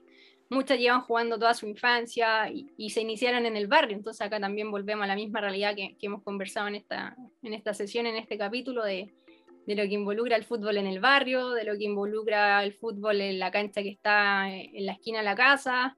Eh, muchas se iniciaron así, tuvieron que jugar con hombres, tuvieron que jugar de igual a igual. Eh, competir con un montón de tabús, con un montón de comentarios, también me imagino porque, porque es algo que pasa y sigue pasando y, y la verdad que es bonito ver esto porque seguramente la jugadora de Puerto Montt puede tener la misma trayectoria o carrera que otro jugador que haya salido de, de, de la misma localidad y, y, quizá el otro jugador hoy día está en Europa y ella está acá en Santiago, pero, pero eh, no, por eso lo, los sueños se limitan, no por eso tampoco uno deja de, de entrenar o, o deja de, luchar por lo que quiere o, de creer. quizás por ahí, creer. de creer, netamente de creer, o sea, que, que, una chica de afuera esté recibiendo 300 mil pesos para poder alojarse en Santiago y entrenar y, y quizás su compañero del barrio que, que, entrenó con ella la misma cantidad de años y, y, que hoy día recibe un sueldo de millones de dólares fuera de, de Chile, eh, esté quizá en el mejor club de, de, Europa, pero, pero no por eso las chicas se van a, se van a dar por vencidas. Y, y yo creo que también que es bonito tener el ejemplo de las chicas que hoy en día están afuera, lo, lo que, lo que por ejemplo eh, pasó con Cristiane Endler, yo creo que, que, que también es súper llamativo, importante, una referente para todos, eh, tanto, tanto fútbol femenino como masculino. Y, y, por ahí hay un montón de otras chicas que, que, siguen la misma realidad, que están afuera, que se fueron o, o a estudiar y a, y hacer deporte afuera o, o netamente a seguir una carrera profesional en España, que, que, por lo menos acá el trampolín de Chile en el fútbol femenino viene siendo España, entonces también es, bueno saber que allá se están haciendo las cosas bien, que allá sí están las condiciones, quizá ahí Nico tiene mucha mayor referencia de lo que pasa con el fútbol femenino en España, pero, pero es el camino, o sea, acá la jugadora de fútbol femenino en Chile aspira a eso, aspira a, irse a España y mantenerse allá y si tiene un poquito de suerte, escalar a, Inglaterra, que, que, allá el fútbol femenino se vive muy fuerte, pero, pero o sea, el hecho de que seguimos con el ejemplo de la jugadora Puerto Montt, ya está en Santiago, eh, yo creo que es algo histórico para ella, para su carrera, incluso para su familia y, y también entender que Palestino tiene ocho jugadoras en microciclo de la selección femenina es, es algo histórico también. Bueno, bacán. Bueno, ahora no sé, para, no quitarte más tiempo, cuéntanos un poquito de, tu, de lo que estás haciendo ahora en, en Deportes Recoleta. Sí, mira, eh, bueno, yo estuve hasta abril de este año trabajando con Palestino, eh, dejé mi, mi, función allá en el club y, llegué a Deportes Recoleta, que, es un club totalmente distinto, otra división, estamos hablando de segunda división profesional acá en Chile, que en rigor vendría siendo como tercera división, eh, porque viene luego de primera vez, entonces otra realidad. llegué básicamente también porque, porque hay muchas exjugadores de Palestino que están acá. El cuerpo técnico confió mucho en mí, conoció mi trabajo. Eh, yo no trabajé directamente con ellos en Palestino, pero, pero también a raíz de lo que hemos conversado, todos estos buenos frutos y toda la labor comunicacional potente que se vio en Palestino eh, llevó a que ellos se interesaran por mí. Entonces, el día que yo salí de Palestino, fueron los primeros en abrirme las puertas y decirme, vente para acá, porque eh, acá no tenemos nada, o sea, acá no hay área de comunicaciones, acá no hay periodista, acá no hay fotógrafo, Em, acá no tenemos atención a prensa, no gestionamos prensa, no sabemos utilizar nuestras redes sociales, no tenemos canales oficiales activos. Y bajo esa lógica, bueno, Deportes Recoleta eh, también está involucrado con la comunidad árabe. Eh, los dueños son, son de la comunidad árabe palestina, pertenecen a, a familia palestina y, y, eso también llegó a, a, tener una muy buena cercanía con ellos. Y, y, repito, sin ser, sin ser de la colonia árabe, sin ser palestina, eh, también todo mi paso por Palestino me, llevó a conocer muy bien eh, cómo se desarrolla la comunidad palestina acá en Chile y eso también le hizo mucho sentido a ellos. Entonces, cuando, cuando supieron que yo había salido palestino, eh, al otro día me dijeron vente al tiro y yo la verdad me tomé una semana porque después de, de tanto trabajo en Palestino, uno la verdad que cuando está en club deportivo trabaja de domingo a domingo, o sea, aquí no hay descanso. se trabaja toda la semana completa y, y el fin de semana hay fecha, hay, hay campeonato, y si no es primer equipo el femenino, y si no el femenino el fútbol joven. Entonces uno siempre está en el estadio, en la cancha y, y, y, cubriendo básicamente lo que involucra el club. Entonces, bueno, acá a Recoleta llegué eh, a trabajar directamente para el club y, muy de la mano con cuerpo técnico. Eh, estamos también hablando de, de jugadores, exjugadores palestinos, eh, Felipe Núñez, Felipao. Eso, cuerpo, cuerpo técnico, el primer equipo, ¿no? Cuerpo técnico primer equipo, exacto. Felipe, Felipe Núñez, que está como director técnico, eh, su asistente, que es Jorge Schweiger, que también estuvo eh, jugando en Palestino. Eh. Oh, mándale, mándale saludos que lo tuve compañero a, Jorge. Le vamos a dar los saludos, sí o sí. Sí o sí. bueno, el, preparador físico, que, que el profe Alex Hernández, que también tuvo una cantidad de años en Palestino, tanto en primer equipo como en primer equipo como en fútbol joven y de hecho él también fue uno de los impulsores del fútbol femenino dentro de Palestino. Él fue uno de los primeros que se camisetió por el fútbol femenino en Palestino hace 10 años atrás. Y, y, también estuvo trabajando con la selección femenina mucho tiempo, muchos años. Tuvo un montón de fruto. Entonces, por ahí tuve la posibilidad de cuando yo llegué, eh, el profe Alex ya había trabajado con mujeres, por ejemplo. Eh, distinto fue el resto del cuerpo técnico, que era primera vez que trabajaban con mujeres directamente pero el día que yo llegué fue como que hubiéramos trabajado de, toda la vida, o sea, yo nunca sentí el cambio de Palestino acá, porque eh, incluso fue mejor, o sea, te, digo que fue una, una, amabilidad tremenda, un espacio tremendo de inclusión, eh, un respeto total por parte de, jugadores de cuerpo técnico, eh, o sea, no, no, hubo ninguna pregunta, ninguna duda de por qué ella está acá, de a qué, qué viene, de quién es, o sea, eh, también dentro de, este desarrollo profesional había muchos jugadores que ya conocía, que había visto en otros equipos, que incluso estuvieron en Palestino, o que incluso había conocido un fútbol joven. Eh, me pasó con Felipe Lichón, que Felipe Lichón llegó este año como refuerzo y yo lo había conocido cuando él estuvo en la sub-15 en Unión Española. Entonces, eh, eh, bonito reencontrarse, porque yo hace siete años atrás lo había entrevistado en la cancha 1 de Quilín junto a CDF y el día de hoy somos compañeros de equipo, como, como, claro, limitando un poquito nuestros nuestros roles profesionales, pero nos volvimos a encontrar en un club. Entonces, la llegada... Dime. Perdona que te interrumpa, pero más que básicamente es por honor a, tu tiempo. Tengo dos preguntas.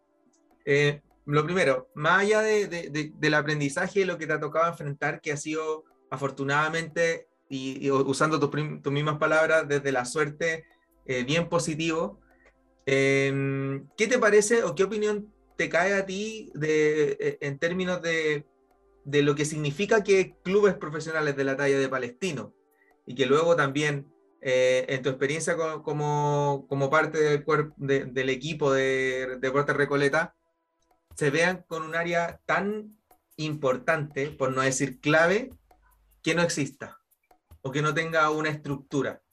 ¿Qué, ¿Qué, es lo que te dice a ti o cuál es tu opinión respecto a eso en función del fútbol nacional, digamos?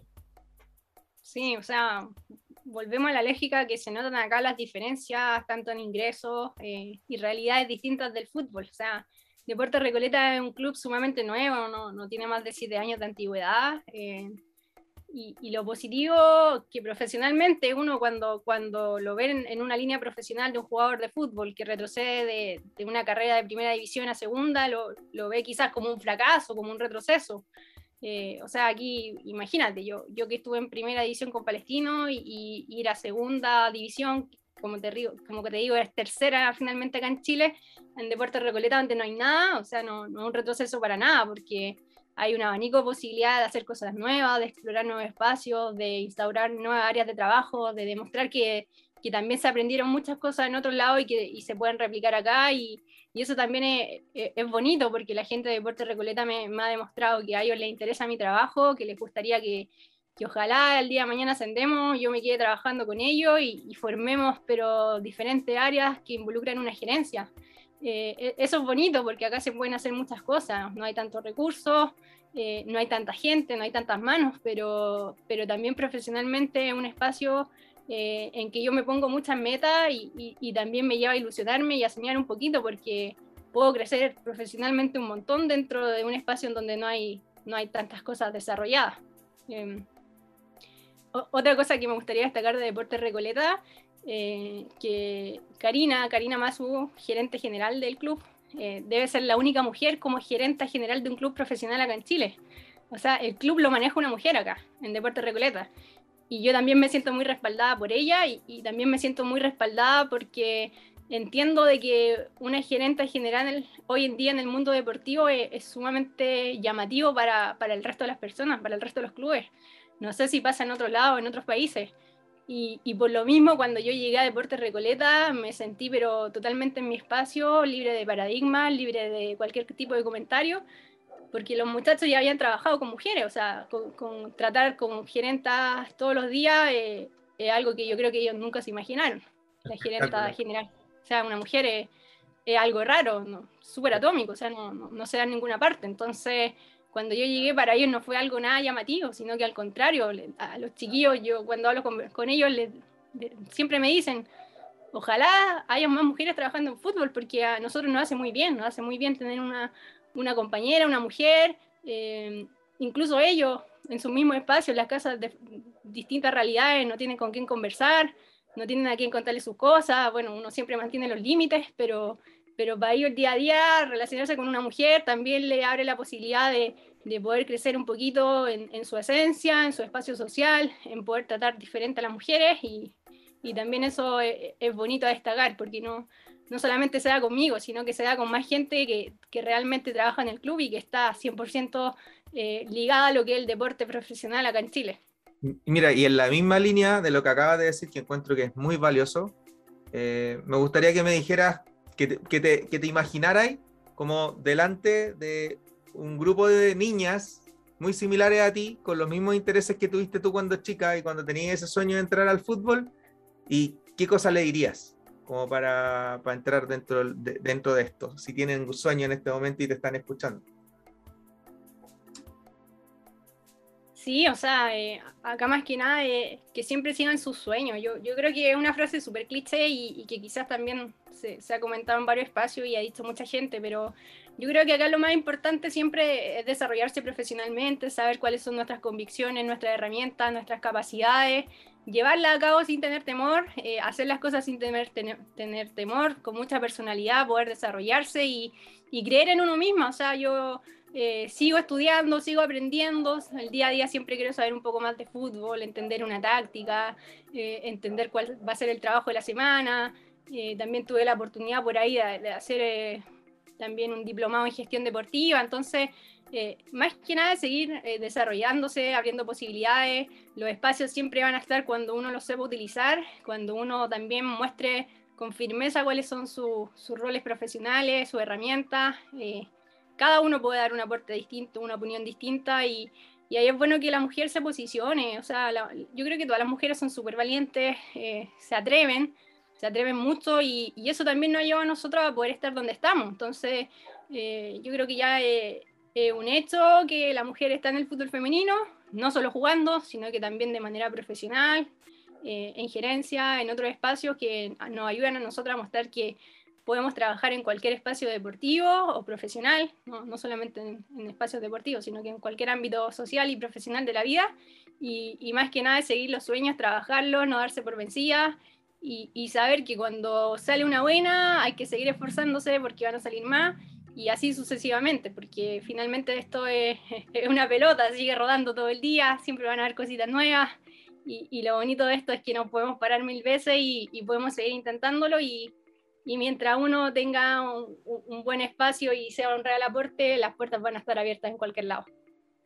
Mira, queda muy poquito tiempo, pero voy a hacer un pequeño resumen. Política, cultura, sociedad, negatividades, redes sociales, alto rendimiento, psicología, camino a la integración femenina, fútbol formativo, femenino y profesional, marketing, inclusión, eh, psicología, comunicación, gran margen de mejora como club y como a nivel personal son muchos los temas que tocamos dentro de esta conversación y estoy demasiado feliz de haberte tenido en Paso Infiltrado. Te agradezco muchísimo tu tiempo y, eh, y, la verdad es que están abiertas las puertas por si en algún momento quieres volver.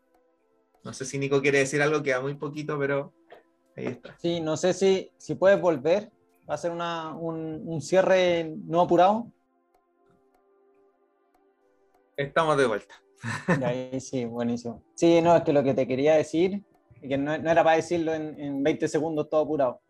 Es que me impresionó eh, la, pasión que le pones tú a, tu trabajo, la convicción, y, me di cuenta y noté algo que, que no sé si tú te, das cuenta, que el sentido de pertenencia que tú tienes con cada una de las cosas que hiciste, siempre la, la hablaste como en presente, como Sí, eh, como mi, mi, mi, fundación Fútbol Más eh, en Palestino, como que siempre como que sigues ligada.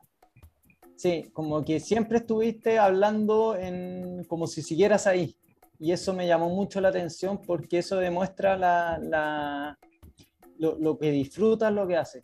Entonces, y, y eso lo encuentro la raja, lo encuentro la raja. Eso también de, de que dijiste que eso de bajar de primera edición a, a, segunda profesional, muchos lo ven como un fracaso, tú lo viste como una, una, posibilidad de crecimiento personal, profesional en todo ámbito. Encuentro también un mensaje demasiado potente, demasiado que, que sirve mucho y que es muy real, es muy real porque, claro, ahora tú tienes una libertad tremenda de, de hacer cosas en este club nuevo que quizá en Palestino, porque había más gente, no lo, no lo podías hacer y, ahora sí. Y entonces son, son oportunidades que tú logras ver y, que encuentro la raja, eso, la, la, la, pasión con la que tú hablas de, la, de, de tu experiencia, de, de, lo que has vivido, de, todo, lo encuentro de verdad muy bacán. Y, y, ojalá que, que, la gente que escuche eh, lo tome en cuenta y diga que, que, siga sus sueños. Si tú imagínate que desde el colegio que estás ligado al fútbol, y, un mundo totalmente eh, eh, de hombres en esa época. Eh, te atreviste, lo hiciste, te metiste y lo encuentro demasiado bacán. Entonces no, no, lo quería hacer apurado esto, como que quería decirlo tranquilo, porque de verdad es algo que, que, que hay que destacar. y que hay que hacer llegar, que nosotros somos un nicho muy, muy pequeño, nos escucha poca gente, pero los que nos escuchan, que, que sepan que, que, esto es así y es el mensaje que en verdad entregamos siempre y tratamos de entregar y con distintas experiencias. Eh, esto, esto de atreverse, atreverse a hacer las cosas que a uno le gustan. Así que eso, no sé, esa, esa era como mi, mi, remate final, como para agradecerte de verdad estar acá. Bacán, chiquillo. O sea, bueno, yo también agradecerle a usted el espacio. Yo, yo creo que es súper interesante la conversación que tuvimos hoy día y, y, yo también me sentí muy cómoda hablando con ustedes. Eh, como, como dijo Claudio por ahí, no, no hablamos de una anciana titular, no hablamos de, de, un fútbol profesional o del resultado del fin de semana, sino que hablamos a cabalidad de, de muchos temas que involucran el, el, deporte, el fútbol profesional y, y diferentes realidades y y también es súper lindo poder compartirlo con ustedes, que la gente conozca también un poquito de tanto de mi trabajo o, la realidad que, que, netamente se vive en diferentes instancias del fútbol. Entonces, eh, e, es bonito también poder contarlos con ustedes, eh, comentarles de qué se trata, de, de, por qué estoy donde estoy, eh, de, de, por qué también yo me involucré mucho en el fútbol, eh, de todas mis etapas de desarrollo y, y que yo también sé que, que, a mí me queda un montón por delante por seguir aprendiendo, creciendo y, y quizás también aportar en otros en otro espacios. Entonces, eh, es bonito que podamos tener estos espacios, que hayan pensado en mí, que sea el primer capítulo con una mujer al aire y, y que también haya sido tan complementario con, con una diversidad de temática y, y, lo hayamos pasado también bien con esta conversación. Eh, también eh, dejar ahí como, como el mensajito de, de, las niñas, de las mujeres que, que están ahí iniciando, eh, que sigan creciendo, que, que, fue algo que ya mencioné, pero, pero siempre con la pasión, siempre con la pasión y el amor que le pongan a las cosas. Y, y, y en la vida en general es importante disfrutarla, o sea, como, como decís tú, Nico, yo todo lo que he hecho hasta ahora lo he disfrutado y le tengo un cariño inmenso y, también sé que mis inicios eh, representan lo, que soy hoy en día, tanto profesional como personal. Que si no hubiera levantado todos los días a las 8 de la mañana para ir a San Carlos de Apoquindo cuando tenía 16, 17 años, no, nunca hubiera llegado o hubiera sido la persona que, soy hoy en, el ámbito profesional. O sea, nunca, nunca quizá hubiera llegado a Palestino, nunca hubiera eh, estado en Fundación Fútbol Más o quizás también en, en CDF, que, que, uno ve así algo como grande CDF, un canal televisivo, una cadena súper importante. Entonces, todas esas cositas también me llevaron a mí a, a poder crecer y, y, ser un poquito más amable con el mundo del fútbol y, y demostrar que, que, existen hartos tabúes con la integración femenina, pero que a, a punta de trabajo eh, es muy fácil botar estas barreras y, y, es bonito también que sea eh, gracias al trabajo y el fruto que cada uno pueda sembrar. ¿Y te proyectas para el extranjero, no? Para salir, si llega wow. una oferta. Sí, feliz, feliz. O sea, yo creo que eh, sería un gran paso, sería un gran paso. Yo sé que, que allá también hay un montón de recursos, las áreas de, de los diferentes clubes en Europa son súper grandes. Eh, se trabaja también desde otra perspectiva, o sea, se trabaja en temas más de tecnología, de innovación en el deporte. Eh, responsabilidad social es, es, algo que ellos tienen como ley, entonces eh, es bonito también poder integrar o, otro equipo, otras realidades y, y, aprender un poquito de ellos porque la verdad es, eh, es un camino súper lindo a seguir y, y, yo creo que todos siempre aspiran a, a, poder salir de Chile, ven como referencia a Europa, pero la verdad es nosotros estamos años luz de ello y, y también quizá en esa misma ida a, a salir al extranjero, lo, lo bonito de esto es que el día de mañana yo puedo regresar a Chile y a donde sea y, y, poder también poner en práctica un montón de cosas que quizás acá no están y, y, que también se pueden aportar. Así que eh, es bonito Unidos, también. el tema marketing, eh, eh, eso sí que es potencia en marketing, Estados Unidos. Así que ahí estamos abiertos a cualquier posibilidad y feliz de, de, poder seguir creciendo profesionalmente. Bueno, atento, atento, ahí los representantes de clubes, los presidentes que, que en algún momento nos escuchen o los dirigentes que sepan que tienen en Javier una profesional que puede llegar a dar que hablar, sobre todo, y, y, no solo con su experiencia, sino con lo que puede llegar a crear más adelante. Así que un abrazo grande, Javi. Eh, como ya te dije anteriormente, las puertas de este podcast siempre van a estar abiertas para ti y te agradecemos mucho haber puesto esta primera piedra en paso femenino por eh, paso infiltrado. Gracias, chicos. Muchas gracias por la invitación. Cuídate mucho. Vale, gracias a ti.